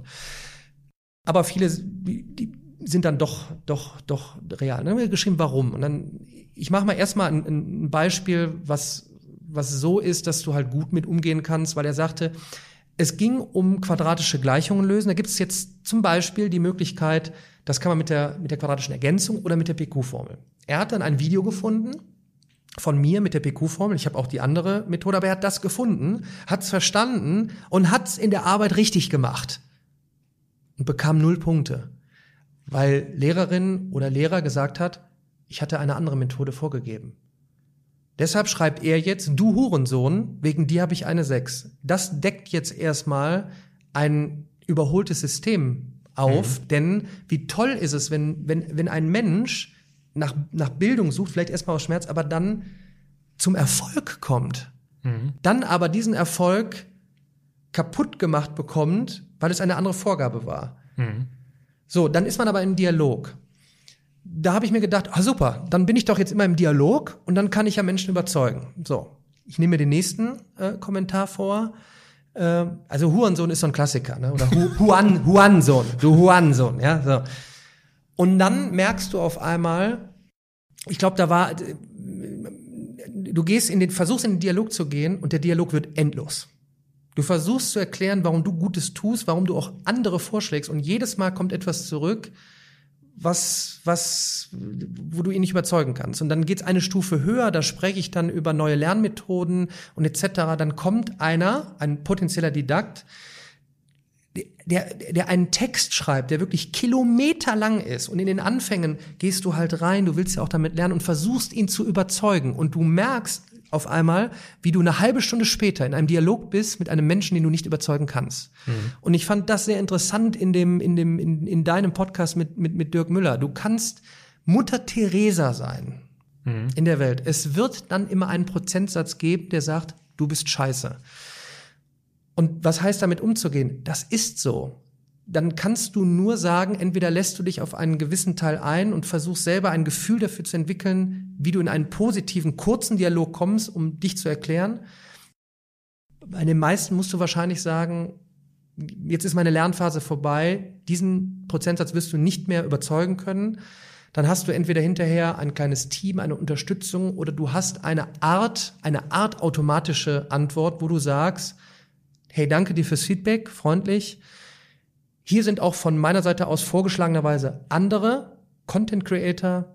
Ich hoffe, du wirst dort Erfolg haben. Dann lässt mhm. du dich eben nicht auf diesen Dialog aus, weil die, diese Dialoge zehren dich vollkommen auf. So. Und dann lässt du es auch ruhen? Ja. Wenn dann noch mal was kommt, ja, dann, so, dann, dann, dann gehe ich auch nicht mehr. Dann, aber das würde ich auch niemals einem vorwerfen, wenn es jetzt heißt, ja, warum antwortet der jetzt nicht mehr? Jetzt ist er, jetzt hat er die Nase oben. Man muss sich bei mir vorstellen, wenn man jetzt auf den Kanal geht, ich habe 20% Abo-Nutzer. Das ist eine Statistik aus YouTube, weil ich ja nicht der klassisch zu abonnierende Mensch bin. Also mhm. man möchte jetzt nicht jede Woche ein Mathe-Video als Vorschlag in, seiner, äh, in seinem Postfach haben. Deshalb kommen sehr viele natürlich dann auch punktuell immer rein und sind ja. nicht Abo-Nutzer. Ja, weil ich bin jetzt nicht äh, nochmal Skateboard durch Köln und Klasse und GoPro aus dem, aus dem Flugzeug raus. Ähm, ich bin bei über 500.000 Abo-Nutzer kleiner Dreisatz hochgerechnet, erreiche ich wahrscheinlich sehr viele Schüler und Studenten, also schon im Millionenbereich. Man kann sich jetzt vorstellen, wie viel am Tag reinflattert. Ja, ja klar. Und Thema, such dir einen, such dir einen Fokus. Bei mir ist es bei all den Socials, ist es YouTube. Dort ja. versuche ich jeden Comment. Und wenn du in die Comment-Liste gehst, du wirst überall einen Comment von mir sehen. Das bin auch alles ich. Das macht kein Team. Es gibt eine Art vor, vorgefertigtes. Das heißt, wenn jetzt wirklich so einer kommt, wo ich weiß, im Leben kann ich dort keine Diskussion führen, dann drücke ich auf einen Knopf, ich danke dir mit einer persönlichen Anrede und empfehle die anderen Kanäle. Weil dann hoffe ich einfach, dass er woanders landet. Zum Teil muss man die Erfahrung, glaube ich, machen, um mal wirklich mit einem Hardcore-Kritiker eine Diskussion führen zu wollen. Und ich was ich spannend finde, wenn man mal über den Teich guckt, so zu, zu Gary Vaynerchuk, Ty Lopez und Co. Ty Lopez hat etwas ganz Interessantes gemacht. Ähm, der hat ja geführte Kurse ähm, für Marketing etc. Und da war aber auch ein Hardcore-Kritiker. Hat er gesagt, weißt du was? Komm dir, rein, wir machen, wir machen eins zusammen. Das. das, nee, nicht dir schenke ich das. Du kommst in meinen, äh, du kommst in mein, äh, in mein, äh, in mein kleines Filmchen rein. Wir führen so. ein Interview. Ach so. So. Und das überlege ich jetzt gerade mal, noch zu machen von wirklich so, so, so Hardcore-Kritikern. Lass uns mal eine Konversation führen, weil die meiste Kritik kommt heutzutage und das ist vielleicht mangelnde Bildung. Ich bin User unknown. Keiner wird mich identifizieren. Ich kann dir doch schreiben, was ich will. Ich kann doch sagen, was, was, denkst du eigentlich? Du denkst jetzt hier so Modeln und, und Doktor, tust jetzt einen auf intellektuell, du Hurensohn. Was machst du denn jetzt mit dem? Ist, ist übrigens äh, Komfort. So, das ne? wird es wahrscheinlich Komfort. sein. Was mich jetzt interessieren würde, ist, lass uns mal eine Diskussion führen. Ich würde den tatsächlich einladen und einen kurzen Film. Und das überlege ich jetzt mal zu machen, weil ich wissen möchte, woher kommt es. Die 99 Prozent werden dann schreiben, du Hurensohn, du, äh, was denkst du eigentlich? Aber wenn du dann einen hast, produzierst du wieder Content. Und ich glaube, wenn wir schon bei diesem wichtigen Thema sind, kannst du das dann auch anderen mitgeben, weil das hatten wir ja vorhin auch schon du liest diese Feedback-Palette rauf und runter. Und auch ich bin eigentlich immer noch jemand, der, der es trotz, der, der sich, also der nimmt es noch mit, wenn dann da drei, vier negative Kommentare kommen. Weil ich es in meiner Welt einfach noch nicht verstehen kann, weil man immer denkt, man gibt doch Gutes mit. Und dann lässt man sacken und dann versteht man das doch, weil da ist draußen einer, der kennt dich nicht, der weiß nicht, was du alles machst, der hat im Internet eingegeben, äh, quadratische Gleichung lösen er findet etwas, er meint, ja, wird schon passen und wird dann besteht, nicht bestätigt, sondern kriegt dann eine Abstrafung, eine 6. Mhm. Und dann würde ich dir auch schreiben, du Hurensohn. Ja. Ja, so, also was kann ich jetzt machen? ein, eine Teilerfahrung, um mal in den Dialog zu gehen, aber am Ende immer fokussieren auf das Positive, denen, denen du hilfst, mit denen eher in Gespräch kommen, dadurch lernen und bei manchen dann auch tatsächlich abbrechen. So, ja. Ich meine, jetzt gibt's ja nicht nur die, die Rückmeldungen, du Hurensohn, sondern es gibt ja auch, äh, da hatten wir eben auch schon drüber gesprochen, aufgrund dieses, ja, dieses Veränderungsprozesses in der Bildung gibt's ja auch etwas, äh, ja, sehr akademische Kritik. Ich habe da ein Interview gefunden von einem, äh, das hat die FAZ geführt mit einem Professor von der Uni Frankfurt und er hat dann gesagt, ähm, meine Studierenden haben mir gesagt, dass ihnen die Videos helfen. Sich, vermeint, sich vermeintlich schnell etwas anzueignen und dann auch schnell wieder zu vergessen. Pointiert formuliert, Daniel Jung hilft beim Bulimie-Lernen. Es ist also das Gegenteil von Bildung. Ja.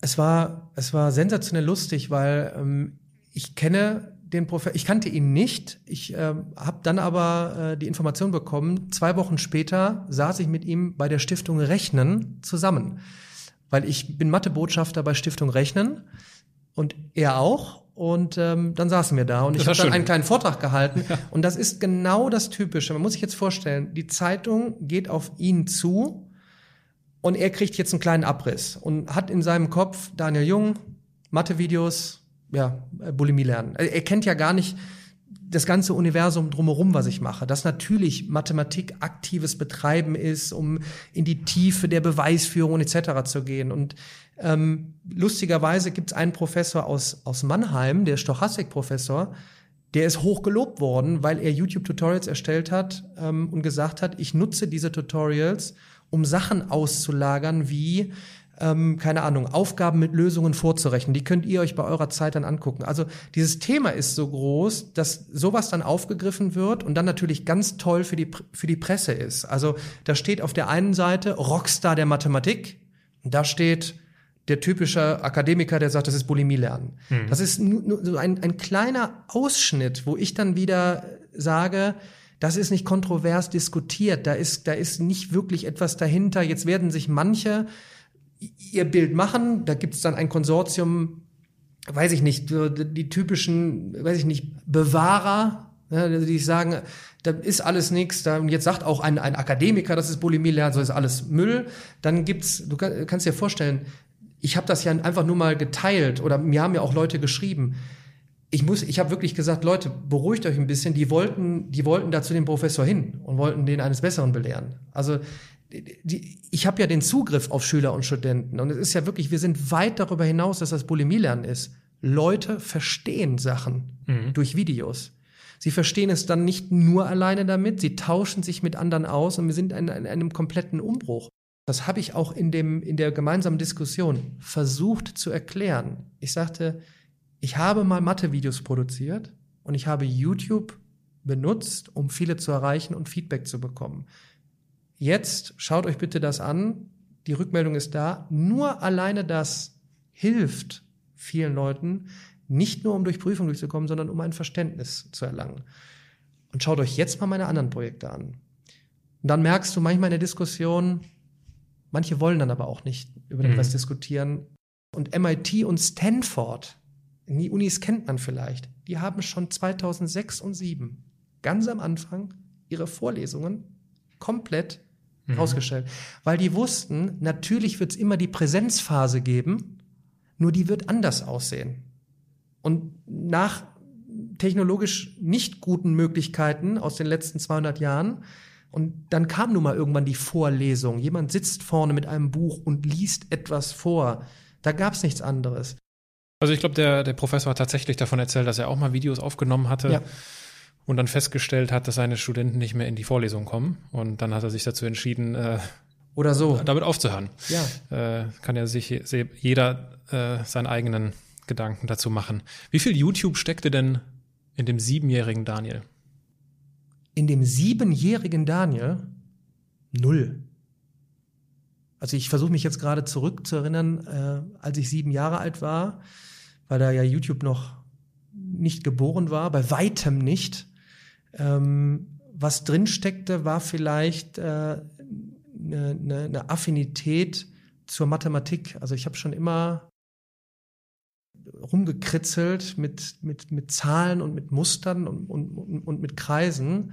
Da kam vielleicht, vielleicht, wenn einer jetzt zurückgeht in der Zeit, würde er vielleicht sagen, okay, der wird, der wird in 20 Jahren die Möglichkeit haben, etwas über YouTube zu machen. Was wird der Bursche wohl machen? Wahrscheinlich wird der, wird der, wird der anderen Menschen Mathematik vielleicht erklären. Gibt es gibt's so Momente, wo du dich erinnerst, wo du merkst, okay, das war ein Anzeichen dafür, Abs was ich heute beruflich mache? Absolut. Ich habe es, glaube ich, auf einer Website geschrieben. Ich habe im in der fünften oder sechsten Klasse, genau weiß ich das nicht mehr, habe ich so ein, so ein Mathematik-Almanach geschenkt bekommen. Ich glaube, es war von meiner Oma. Das waren so, das waren so 500 Seiten, wo die meisten sagen würden, du Nerd, ja, also ja. und wenn man da jetzt reingeht, das Buch, ich habe das noch zu Hause, das ist völlig zerfranst und du schlägst das auf, ganz viele Kritzeleien und ich fand das unglaublich spannend. Da waren dann auch so kleine das heißt heute Gamification, also so Spielchen, also male das, damit das und das passiert, ist voll gekritzelt.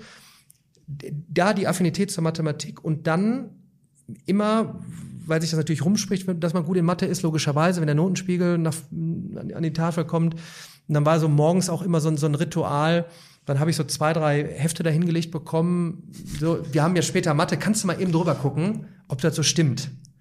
So, und mhm. ich dann so, ja, ich guck mal, hier müsstest du vielleicht noch mal drüber nachdenken, da ist nicht so richtig. Also bei weitem nicht, dass ich jetzt ein, wirklich ein Einstein bin oder wer auch immer, aber wirklich selber so didaktisch auch so Sachen verstehen der Mathematik und anderen irgendwie gut erklärt. Also es war wirklich fünfte, sechste, siebte, teilweise habe ich sogar einen Tadel oder wie der früher hieß bekommen, weil ich dann morgens, die sollten das ja zu Hause für sich machen, ja, und dann hat man, dann kam die Lehrerin rein und die war dann Mathematiklehrerin und ein anderes Fach und die sah das dann und sagte so, und dann kriegst du, ein, ich so, warum kriege ich denn jetzt einen schlechten, ich wollte denen doch nur helfen.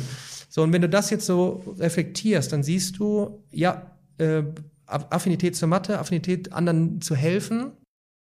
Der, also, wenn der mal Influencer spielen würde im Internet, dann wahrscheinlich ähm, erklärt der was rund um Mathe. Das Spannende an der Stelle ist ja, warum kommt deine Oma auf die Idee, die in dem Alter Ach, das, so ein Buch zu schenken? Also, ich, weil ich habe das jetzt nicht geschenkt bekommen.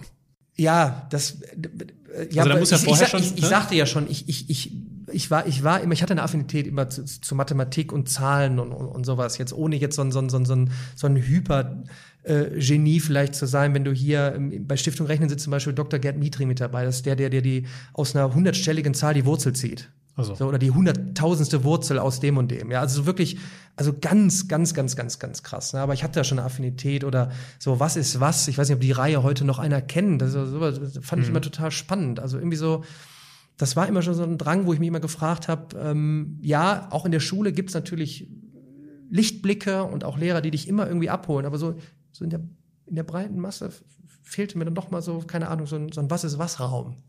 So. Und hast du das, hast du diese, diese Affinität zur Mathematik und die Affinität zum Helfen, wenn man das jetzt darauf herunterbrechen, hast du das eher von deiner Mutter oder eher von deinem Vater?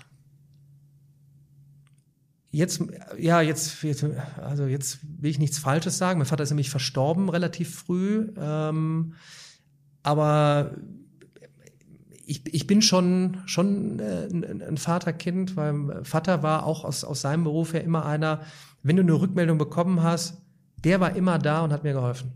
Hm. Das ist so eine, so eine Aussage, wo ich gesagt habe, immer wenn ich jetzt paar viele Jährchen nach vorne gehe, wann auch ich immer, wann auch immer ich sage oder die Welt sagt, so der ist jetzt weg, ähm, wenn dann da steht, er hat vielen Menschen geholfen und war immer da, das schon mhm. fand ich schon, finde ich schon gut.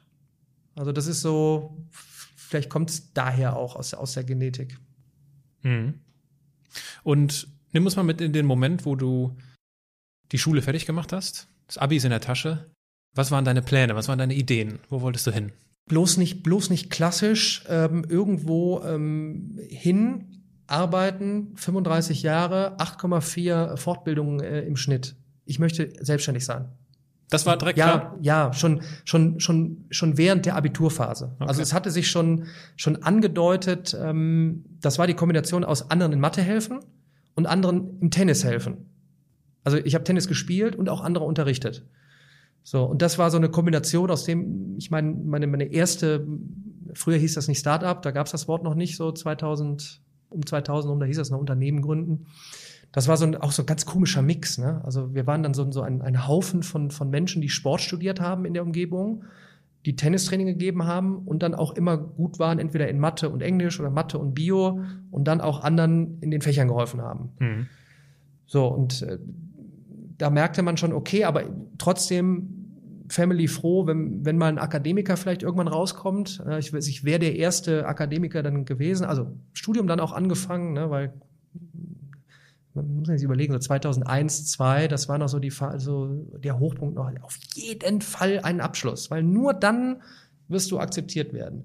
Und dann war das so parallel, äh, hatte sich das entwickelt, so die, die erste Unternehmung und Studium. Und dann war das immer, immer so, ich, ich habe in Köln angefangen, oh, was hast du denn, was hast du angefangen zu studieren? Ja, Sport äh, und Mathe. Auf, auf Lehramt dann oder? Ja, in, in Köln war es ja so, das war ja auch immer so ein Ziel. Also neben Mathe war ich halt immer sehr sportaffin. Hab gesagt, die Deutsche Sporthochschule Köln. Klar. Da muss ich hin. Das ist ja auch Aufnahmeprüfung geschafft, hin.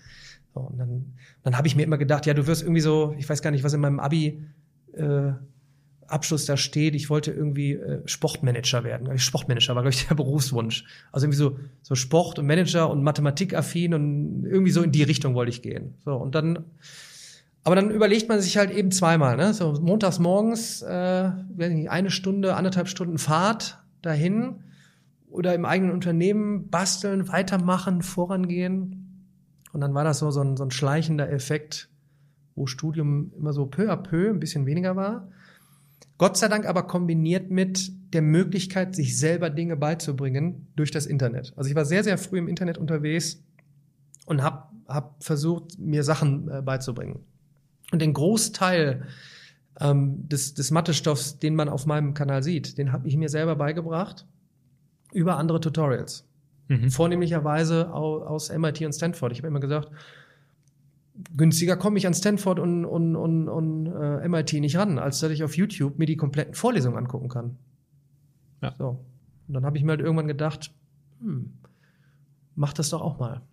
Gib das doch auch mal mit. Das war also eine Kombination aus denen, denen ich vor Ort geholfen habe, hatten Fragen kombiniert mit, wow, das könnte, also 2006, 2007, das muss ich das vorstellen, so 2006, 2007, 8, 9, 10, das war so die Phase, wo ich das selber entdeckt habe wo ich mir gesagt habe, also da kann, das muss was werden, weil ich habe ja selber den Effekt gemerkt. Also immer wenn ich selber Dinge auch getestet habe und, und erfahren habe, dass das bringt wirklich was, äh, dann, dann kann das auch so, so für viel mehr etwas sein. Und ich weiß gar nicht, warum das bis 2011 gedauert hat, dass ich dann begonnen habe. Wahrscheinlich, weil dann, das ist ja auch eine Kostenfrage. Ne? Man muss, mhm. du hast jetzt hier zwei Kameras aufgebaut, du hast hier noch einen sitzen Podcast, gehen wir mal 30 Jahre zurück. Dann kostet wahrscheinlich hier so ein Tag, nicht früher, 40, 50.000 Mark. Undenkbar. Und wahrscheinlich war es auch eine Frage, da war es auch erschwinglich, dass ich mir selber dann eine Kamera hinstelle. Die Technologie war da und YouTube war soweit und das kommt ja auch damit zusammen. Wann, wann sind Punkte da, um etwas überhaupt zu machen? So, und dann ging die Reise um 2011 eigentlich erst, erst so richtig dann eben los. Okay, also nochmal noch mal zum Verständnis. Das heißt, du hast äh, durch dein Tennistraining dir die Content-Kreation auf YouTube finanziert. Habe ich das richtig verstanden? Also der Mix aus Tennistraining geben und Mathe-Nachhilfe geben. Okay. Das war so äh, der Mix, wo wir dann hinterher auch mehrere waren. Ich hatte auch einen, einen Kompagnon da drin, auch einen Firmenmantel drumherum. Äh, gebaut haben. Das war so, ne, wenn du beim gut gebräunten Tennistrainer auch noch äh, Matheunterricht hast, das war auch irgendwie schon so wie eine kleine neue Art von Schule. Ne? Auf jeden Fall war das hier lokal ein, ein Renner. Ne? Also du hast halt gesucht, wo gibt's halt einen guten Anlaufpunkt, äh, unter anderem für Mathematik und auch hinterher andere Fächer. Und man hat halt selber, ne, man, man kennt das, wenn man selber ein, ein Unternehmen gründet, ein mhm. Startup, äh, dann arbeitet man selbst man, sein bester Mitarbeiter. So, und dann klopfst du natürlich Stunden, äh, hast nicht viel Zeit, Geld auszugeben. So, und dann sparst du natürlich äh, was an. Und das war, das habe ich aber auch, ist familiär bedingt, schon immer sehr, sehr, sehr sparsam. Und dann hast du halt irgendwann auch gute Rücklagen. Lässt sich denn alles per Video lernen. Und vielleicht da dann ein ganz konkretes Beispiel. Es gibt ja diese Lernplattform Masterclass und da kann ich von Serena Williams Tennis spielen lernen. Ja. Funktioniert das? Die Frage ist, wirst du es so lernen, dass du physisch auf einen Platz gehen kannst und dann im richtigen Zeitpunkt den Ball triffst und weil da sind ja so viele Sachen anders. Ich glaube das nicht. Die Frage ist, vielleicht ist der Großteil in 10, 20 Jahren zufrieden, wenn er hier sitzt, sich die Brille aufsetzt und dann Tennis spielt. Mhm. Ja, und ja, dann kann man durch diese Technologie diese Sachen erlernen.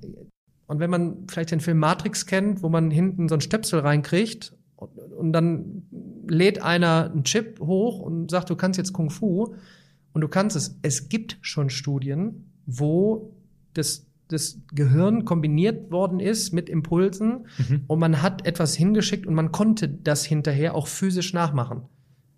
So, Krass. ich glaube, die, ja, die Frage ist, wann ist es marktreif? Ne? Wann können wir uns ja, das leisten für 100 Euro in der App? Ich muss ganz ehrlich sagen, da bin ich vielleicht dann auch ein bisschen nostalgisch. Ich möchte auf den Tenniscourt gehen. Du riechst den Aschestaub, zockst mit einem anderen und bist hinterher an der Bar. So, da sind wir dann ja. wieder Mensch. Ähm, lernphysiologisch ist, ist schon sehr viel möglich und wer weiß, inwieweit man eigentlich alles irgendwann erlernen kann, rein über Technologie.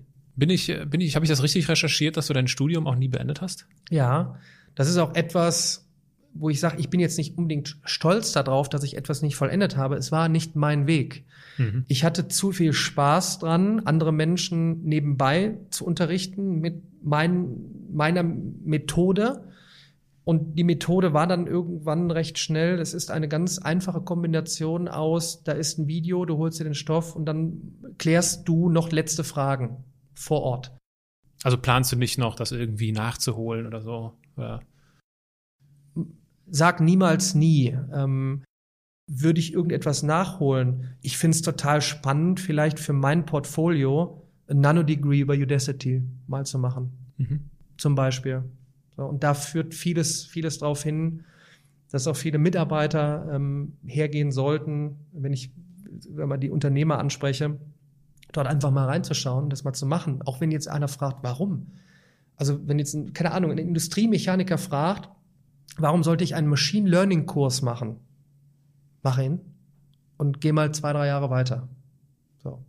Immer potenziellerweise war nichts, aber dann nimmst du dein Know-how aus der Industriemechanik kombiniert mit maschinellem Lernen, hast auf einmal neue Verknüpfungen und wirst auf einmal von, keine Ahnung, Tesla, wem auch immer angestellt, als Know-how-Geber in der Expertise aus der Kombination aus beiden. Und ähm, das ist eine sehr, sehr neue Welt, wo viele noch sagen, ja, aber warum soll ich das machen? Ich warte lieber, bis meine Firma wieder die, mhm. diesen einen Fortbildungskurs macht. Ja, also achtmal zwei Präsenztage in Bad Salzuffeln oder irgendwie sowas. Ne? So und ähm, das ist jetzt nicht damit getan, dass man einfach jetzt sagt, und jetzt haben wir E-Learning, jetzt müsst ihr nicht mehr achtmal, zweimal dahin, jetzt könnt ihr das online machen. Macht mhm. mal. Warum? So. Was sind die Inhalte? So, und die Inhalte, das ist wiederum der Sprung von der Mathematik weg zu was brauchen wir in den nächsten fünf bis zehn Jahren? Worüber sollten wir nachdenken? In dem Zusammenhang fallen ja häufig sehr große Wörter. Ja, wir haben ja, du hast ja einige schon davon angesprochen. Und ich würde dich bitten, die nächsten vier Begriffe in, oder nenn, nenn mir einfach von den nächsten vier Begriffen den, der dir so langsam so richtig auf die Nerven geht. New Work, agiles Arbeiten, lebenslanges Lernen oder Industrie 4.0. Welcher dieser vier Buzzwords, äh, welches dieser vier Buzzwords beginnt dich so langsam richtig zu nerven? Agiles Arbeiten. Woran liegt noch, das? An? Noch besser in der englischen Version, also Agile Work. So. Ja. New Work ist ja so, wie ich versuche, New Learning zu, zu platzieren. Ja gut, es hört sich auch einfach geiler an auf Englisch als neues Lernen. So, das ist okay. Aber so agiles, also was ist nicht, was ist nicht agil, wenn ich nicht mit Spaß oder irgendwo bei der Sache bin? Also selbst wenn ich einen Podcast mache, bin ich irgendwie agil. Also ich finde, ich, man merkt schon, ich wippe so ein bisschen. Das ist ja so wie so Kinder sind ja permanent agil. Ja, mein Neffe rennt und dann muss ich wieder aufpassen. Dann ist ein Fluss da hinten und du sagst eigentlich nein und er rennt drauf los. Ja, und besser nicht anfassen, den Dreck kaufen, schon ist der Dreck im Mund. Und das ist so, so, so, so, so, so, so ein Buzzword, ähm, wenn ich ergänzen müsste, ist es für mich im Moment äh, äh, künstliche Intelligenz. Ja. Ja, weil das wird dir die Presse jetzt rauf und runter äh, gesp gespielt, ohne wirklich zu wissen, was heißt das eigentlich. Sag mal, ein Mitarbeiter jetzt, wer macht jetzt äh, agiles Arbeiten? Sag das mal hier in der Region, klassischer Mittelstand, achte Generation, Präzisionsschmiede.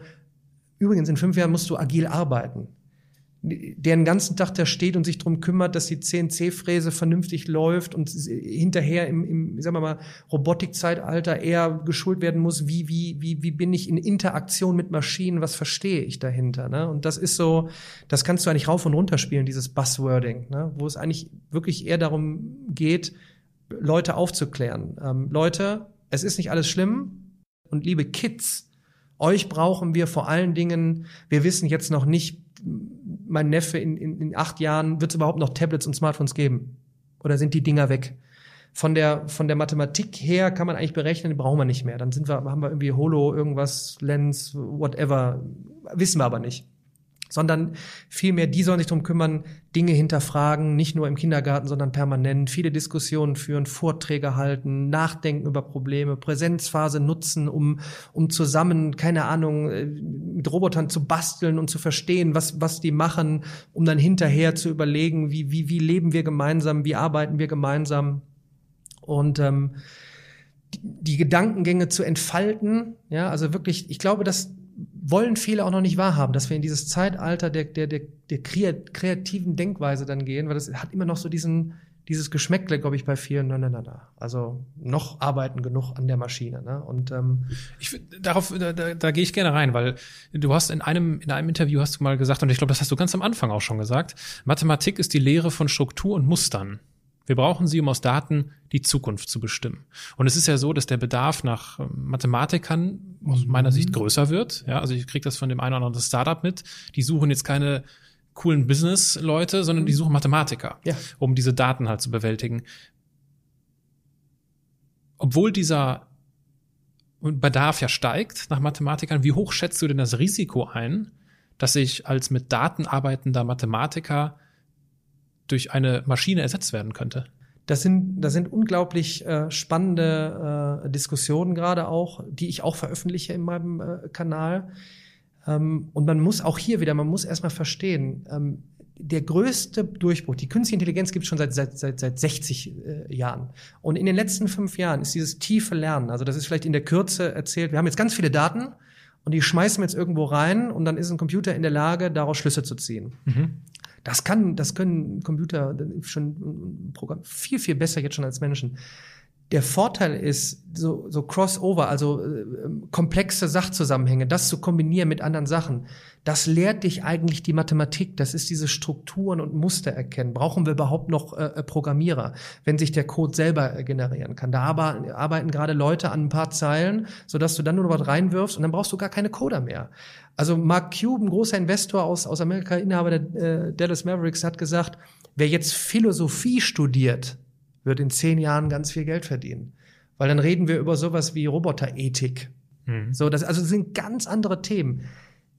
Der mathematische Hintergrund, Physiker werden zum Beispiel jetzt gesucht, weil jetzt haben die Physiker auf einmal die Möglichkeiten, durch Computertechnologie Dinge umzusetzen, die niemals möglich waren.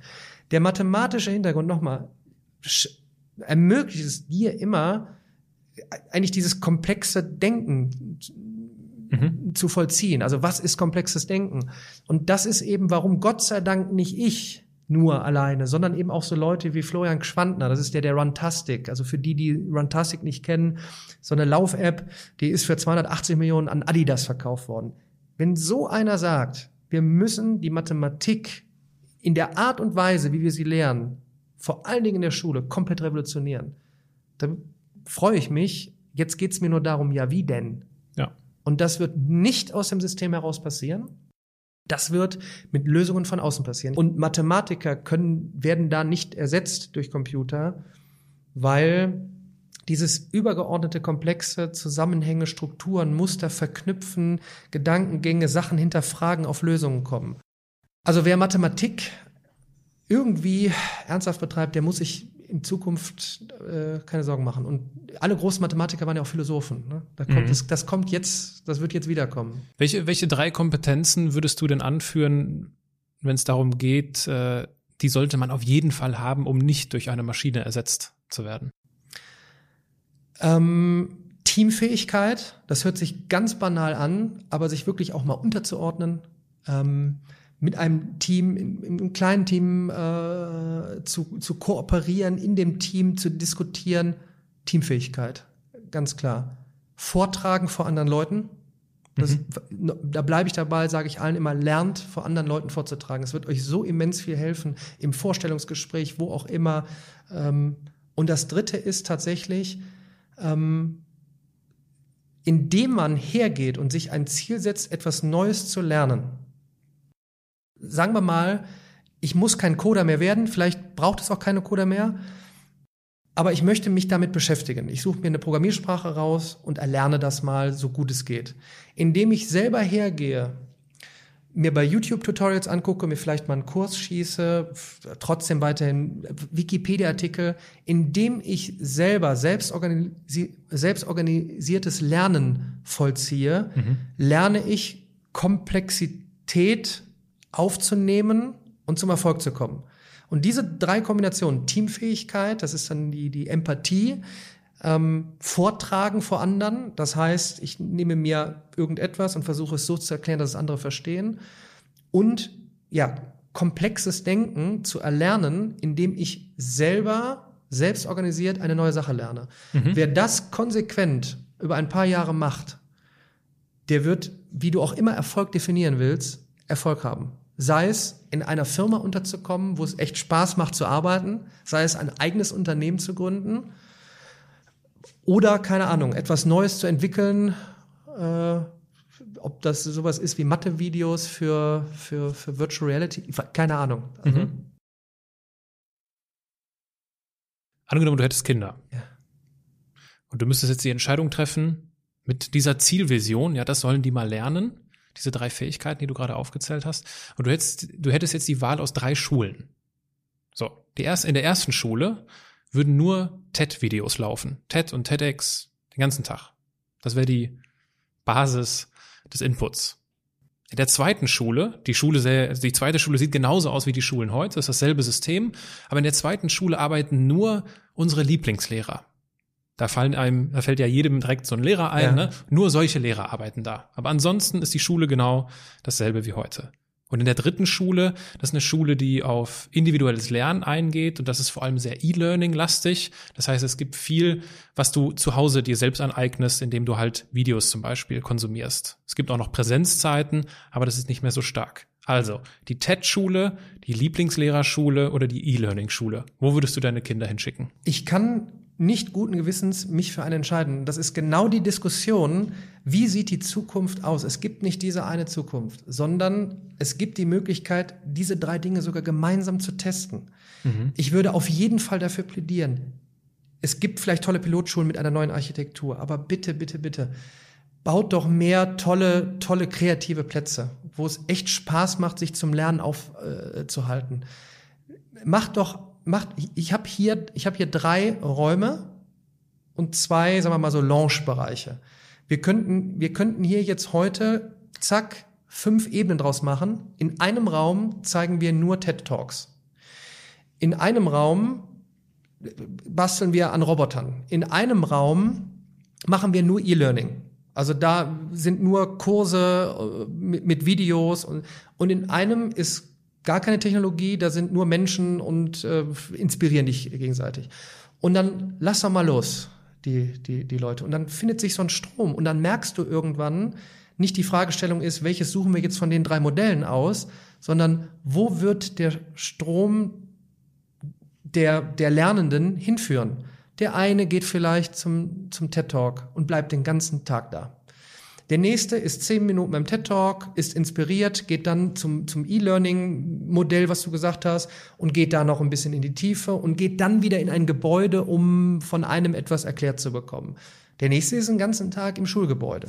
Mhm. Sagt dann wahrscheinlich hinterher, mein Gott, wann pinselt ihr endlich mal hier die, die Toiletten an? Ja, dass das immer ein bisschen schöner hier aussieht oder die Räumlichkeiten. Ne? Ähm, der nächste ist, weißt du, worauf ich hinaus will? Ja, ja, ja. Thema Individualisierung. Und das ist so schwer greifbar. Wir, weil jetzt wird man draußen natürlich fragen, ja, wie sollen wir das denn realisieren? Berechtigte Frage. So, und dann ist jetzt die Frage, wo können wir vielleicht mal ein Pilotprojekt machen? Ich sag's nochmal, ob das sowas wie hier ist, ganz banal, fünf Ebenen, lass es acht Ebenen sein und nimm die Sachen und teste sie doch mal an. Mhm. So, bau doch neben, bau doch neben einen üblichen Tanker, also so einen Schuhkarton, man kennt diese Kästen noch und sich fragt, warum, wie kann ich jemals mein Kind da? Ja, weil nichts anderes gibt. Das ist der Bezirk, du musst dann dahin. Dann, keine Ahnung, holt doch die Industrie zusammen und macht einen Pot, ja, für die ganzen fünf Milliarden, die gerade rausgehen, ich glaube fünf Milliarden oder was auch immer. Was wird damit passieren? Ich weiß es nicht. Access Points werden wahrscheinlich aufgehängt und das Internet ist dann trotzdem noch nicht schnell. Ähm, dann baut doch lieber, dann baut so einen Bottich daneben und testet. Ja, also ich merke schon, du, das, das sind halt deine Themen. Du kannst da äh, dich wahrscheinlich äh, mehrere Tage am Stück drüber unterhalten. Was mich interessiert, angenommen, du, du wirst auf einer, so aller Tom Hanks, auf einer Insel abgesetzt. Du hast aber das große Glück, dass es auf dieser Insel WLAN gibt. Und du hast das große Glück, dass du ein Smartphone dabei hast. Du dürftest drei Apps auf diesem, auf diesem Smartphone installieren und es auf dieser Insel dabei haben. Welche drei Apps würdest du wählen? YouTube, aus meinem Verständnis, weil ich Zugang äh, habe zu Wissenstutorials. Blinkist, Startup aus, aus Berlin tatsächlich, äh, weil es mir ermöglicht, so viele Bücher wie möglich zu lesen, weil sie es auf 15 Minuten runterkomprimieren. Andere Diskussion, ob immer gut ist, in 15 Minuten Buch zu lesen. Ein Roman schmöker ich gerne durch, aber ich kann dann halt viel konsumieren. Und das dritte wäre tatsächlich Slack, weil ich bin, ich, ich muss Dinge umsetzen, ich muss, ich, ich muss Projekte äh, losschieben und über Slack kann ich in schönen kleinen Gruppen gut organisieren und äh, Projekte zum Erfolg führen. Ich finde das interessant, weil ich hätte völlig andere Apps genommen. Mir fehlt zum Beispiel völlig die App Spotify. Musik zu hören. Ähm, YouTube? Ähm, ja, ich gebe okay. dir jetzt eins, ich gebe dir jetzt ein Live-Musik und ich kann diese Live-Musik auch noch sehen. Ja, ich hm. sehe dann auch noch Phil Collins, wie er am Schlag, jetzt bin ich wieder dabei. Ich will Phil Collins sehen, wie er noch, ich war 2007 auf der Farewell Tour, wie er diese Drums beackert. Ist doch, besser geht's doch nicht. Und YouTube ja, okay. macht den Vollangriff mit, mit, mit YouTube äh, Red und Music äh, auf Spotify. Deshalb immer, immer sehen ist aber eine mathematische Sache. Wo kombinierst du eben Sachen, wo du sagst, okay, was würdest du jetzt raustauschen für Spotify? Ich sag mir, bei Spotify hätte ich nie die Möglichkeit, Videos zu konsumieren. Vielleicht bauen die das irgendwann ein. Bei YouTube habe ich Crossover den, den besten Effekt. Und mhm. deshalb ist das einfach so ein großes, so eine, so eine große Macht, YouTube eigentlich. Eigentlich war das Ziel dieser Frage, dir eine, eine wunderbare Überleitung zu geben für Mathematik für Spotify. Dieses Stichwort schmeiße ich dir einfach mal zu und äh, ja. du darfst äh, uns erzählen, was dir da in diesem Zusammenhang durch den Kopf geht. Ja, ich, wie gesagt, deshalb nehme ich auch seit vielen Jahren immer mehr Content auf, weil ich auch, auch äh, bereit bin, äh, dass die Leute sagen, oh nee, das war aber falsch, aber dass ich auch sagen kann, schaut mal, ich hab's euch doch gesagt. Und es ist, steht außer Frage, dass es in den nächsten Jahren eins, ob es das Spotify der Bildung ist, äh, Amazon der Bildung, ähm, Apple der Bildung, was auch immer, es wird so etwas geben. Und Spotify ist für mich so der einfachste Vergleich, weil es so viele kennen und nachvollziehen können. Ich dachte, das ist die die Geschichte, woran du arbeitest. Ja, gut, das, jeder arbeitet immer an dem Uber für, Spotify für, Amazon für. Für mich ist es natürlich jetzt gerade eine, eine, eine Vision aus meiner aktuellen Plattform, die ich jetzt mit äh, Programmierern äh, gebastelt habe, das daraus zu machen, weil ich habe ich habe es Content unabhängig äh, gemacht. Der mhm. Mensch zählt äh, als erstes. Äh, es ist eine spezielle Frage, die du in Mathe hast und wirst connected, verbunden mit einem, der dir hilft. Ähm, das ist noch sehr, sehr, sehr früh. Es sind jetzt, ähm, ich glaube, wir haben jetzt 5000 registrierte User geknackt. Ähm, ich habe auch noch äh, jemanden, der als so eine Art Supervisor immer noch mal drüber äh, mhm. guckt, äh, ist noch etwas offen. Aber der lustige Effekt ist, und das muss man sich jetzt, das muss man mal sacken lassen. Ein Zehntklässler geht rein, hat eine Frage.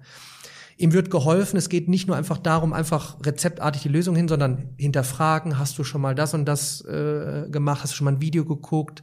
Also iterativ, Schritt für Schritt, wirklich ähm, über eine Plattform zum Erfolg zu kommen. Dieser Zehnklässler ähm, hat dann ein paar Tage später mitbekommen, dass ein Sechsklässler etwas gefragt hat, wo er helfen konnte. Und er hat begonnen, vom, vom Lerner zum Helfer zu werden. Mhm. Und was ist daran so wichtig? Es gibt so eine Lernpyramide und da ist der dickste mhm. Ding ist unten, ich lerne am besten, wenn ich etwas erkläre anderen Menschen. Und warum sollen wir durch Technologie jetzt nicht viel mehr Menschen zum Erklärer werden lassen? Weil ein Zehntklässler so nah dran ist, manchmal an dem Sechsklässler mit zum Beispiel der Bruchrechnung. Vielleicht erklärt der das viel besser als ich, als ein Doktor, Doktor Reanat, was auch immer. Und das finde ich einen faszinierenden Effekt. Und ich kümmere mich jetzt halt gerade nicht primär um ein Geschäftsmodell, um eine Schranke davor zu legen, sondern wie kriege ich diesen Prozess von Lerner und Helfer am besten hin, dass der Lerner dann, im Moment probiere ich es mit einem Regeschiebler, äh, zu bewerten, ich habe vollstes mhm. Verständnis mhm. gehabt, noch nicht so ganz, messbar machen, wie auch du könntest jetzt hergehen und anfangen, mal zu testen, kann ich in Mathe anderen Menschen helfen. Kann ja sein, dass du auf einmal der Bruchrechnungsexperte Nummer eins wirst, weil dich ganz viele Menschen bewerten. Es kann auch sein, dass du die, die Rückmeldung bekommst, lass das mit dem erklären. Mhm. So, das, also ich kann daraus so viele tolle Mechanismen machen und ich setze anderen Content ein, nicht nur meine Videos von YouTube, sondern in dem Prozess, wo sich Lerner und Helfer treffen, kann der Helfer sofort einen Knopf drücken und YouTube-Videos mit einbinden. Und das kann eben auch ein, ein, ein Content Creator sein, weil dieser Mensch hat gemerkt, der andere Mensch, ob es per Hinterfragen war, weiß ich nicht, kommt eher mit einer Frauenstimme zurecht und empfiehlt dann ein Video von einer einer einer Content Creatorin. Mhm. So und du kannst wieder messen, ja, hat geholfen in dem und dem Bereich. Und das Faszinierende finde ich, du kriegst auf einmal raus, wie Menschen in welcher Form didaktisch andere über eine Plattform weiterbringen. Das ist die große Chance meines Erachtens, dass wir uns aus Deutschland heraus in dieser Zange von USA und China, und China ist, ähm, es gibt ein Buch, das empfehle ich allen immer, da rede, rede ich auch mit vielen CEOs drüber, das heißt AI Superpowers von Kai Fu Lee. Ähm, der hat Speech Recognition eigentlich invented, erfunden. Ach, da hat er seine Doktorarbeit drüber geschrieben. Der schreibt ganz wertfrei, was eben in den letzten zehn Jahren da drüben passiert ist, warum die eben auch einfach sagen, so, wir haben auch jetzt mal eben über eine Milliarde Leute und deshalb können wir diese Daten auch wirklich ziehen und auswerten und da kommen völlig neue Entrepreneure raus. Und ich glaube, ähm, dieser Zug, Daten sammeln und groß Business draus machen, ist da abgefahren. Aber wenn man mal zwei, zwei große Sachen nimmt, das ist einerseits Robotik, Deutschland und noch sind wir da Weltmarktführer und könnten da ganz viel draus machen, dass, mit die dann bei uns immer anrufen und sagen, wir brauchen euer Know-how und eure Datensätze dafür. Das zweite ist Bildung.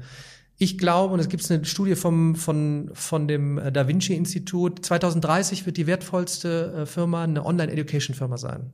Mhm. Wäre das toll, wenn das eine deutsche wäre. Ich versuche es zu machen, äh, kann ein bisschen hochgegriffen sein. Äh, wenn nicht, dann habe ich es wenigstens probiert. Äh, Vielleicht kann ich andere dazu animieren, äh, es auch zu probieren. Aber der Weg ist steinig. Nochmal, Geschäftsmodelle, Investitionen. Mal schauen. Der Weg ist überhaupt nicht steinig für unsere zwei letzten Rubriken. Das sind die Halbsätze. Zunächst einmal, ich äh, beginne einen Satz, du beendest ihn spontan, ob kurz oder lang, das ist dir überlassen. Ganz in meinem Element bin ich, wenn ich über Bildung spreche. Wenn ich mehr Zeit hätte, dann würde ich viel, viel, noch mehr Zeit mit meinem Neffen verbringen. Was ich bis heute bereue, ist, dass ich nicht früher angefangen habe, Dinge zu testen. Viel, viel mehr Dinge zeitgleich zu testen. Wenn ich nur noch eine Woche zu leben hätte, dann hm, fahre ich mit der Family äh, irgendwo hin und habe eine schöne Zeit. Die letzte Rubrik, das sind die Assoziationen. Und weil wir jetzt so schön gemütlich beieinander sitzen, mache ich das diesmal ein wenig anders. Normalerweise schmeiße ich dir einfach nur den Begriff zu. In diesem Fall hast du vier Karten vor dir. Auf jeder Karte, die du gleich umdrehst, steht ein Begriff. Dreh sie einfach nacheinander um, lies den Begriff laut vor und dann sag uns das, was dir spontan einfällt. Okay. Selbstzweifel habe ich äh, ähm, dieser Tage öfters, weil ich mich frage, ob der Weg, den ich da begonnen habe, nicht vielleicht zu hoch gesteckt ist. Ähm, und dann falle ich aber wieder in mein, meine positiven Gedanken und mach weiter. Karriere. Ähm, Definitionsfrage, was ist Karriere? Wenn ich gefragt werde, hast du wirklich Karriere gemacht? Und ich kann ja noch nicht mal so richtig sagen, was ich eigentlich mache, außer Mathe-Videos und äh, neue Bildungskonzepte.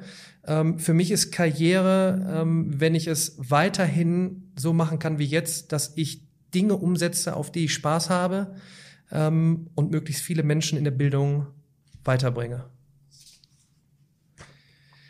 Lieblingsbuch, das das ist eine, das, also, wenn das eine Frage ist, was dein Lieblingsbuch ist, weil ich, weil ich, weil ich Buch-Junkie bin, ähm, ich glaube, ich würde sagen, ähm, ich, das mag jetzt albern klingen, aber es ist tatsächlich das Mathe-Gehen. Und es ist gar nicht schlimm. Ich weiß genau, was jetzt viele Leute sagen werden. Es ist von Keith Devlin. Es ist so wunderbar zu lesen ähm, und es hat hinterher eine Auswirkung, wo man sagt, wow, wie toll ist die Mathematik. Lebensglück. Lebensglück wird für mich sein, Technologie zu nutzen und bei all dem Drang, den ich für neue Projekte habe, mehr Zeit mit meiner Family zu verbringen. Vor allen Dingen mit meinem, meinem Neffen, weil der einfach ein Goldschatz ist. Also das ist so das erste Mal, wo ich überlegt habe, Mensch, eigene Kinder werden auch, auch, auch, auch ganz toll. Und dann soll Technologie wirklich da sein, ähm, damit ich ja ganz viel Zeit für die Family habe. Daniel, ich möchte mit diesem Podcast anders machen, normal machen. Gibt es etwas, was du unseren Zuhörern in diesem Zusammenhang noch abschließend mit auf den Weg geben möchtest? Das Zeitalter, was jetzt begonnen hat, ähm, ist ein Zeitalter, was meines Erachtens nur zu vergleichen ist wie mit meiner Kindergartenzeit. Und das meine ich positiv und gar nicht albern, sondern Arbeit und Lernen so zu gestalten oder gar nicht zu gestalten, sondern einfach zu, zu, zu erleben. Und ähm, ich kann nur jedem raten, sich nebenbei mal so ein paar Minuten jeden Tag zu geben und so Sachen wie YouTube zu nutzen. Das klingt jetzt wieder banal, diese Sachen mal einzugeben und sich ein paar Vorträge anzuhören von Leuten. Ich glaube, da wirst du vielleicht auch darauf hinweisen. Simon Sinek haben wir heute gar nicht drüber äh, gesprochen. Der hat ein Buch geschrieben, äh, äh Start with Why, also starte mit dem Warum. Das habe ich heute oft gesagt. Mein Neffe ist jetzt als, als zweites starkes Warum äh, eigentlich in mein Leben getreten vor anderthalb äh, Jahren. Bis dahin war es die Bildung allgemein, äh, diese neu zu gestalten.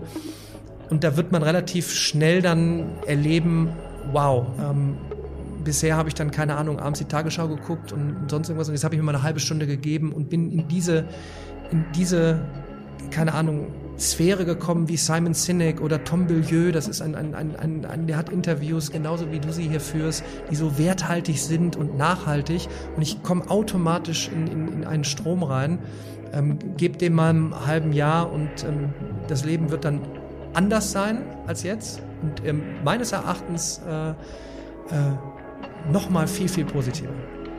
Ich danke dir für dieses äh, Schlusswort. Ich danke dir für deine Zeit. Ich danke dir für dieses ausführliche Gespräch über Bildung und alle anderen Themen, die mit einhergehen, für die Einblick in deine Biografie. Danke, dass du im Podcast bist. Ich danke dir. Hat Spaß gemacht.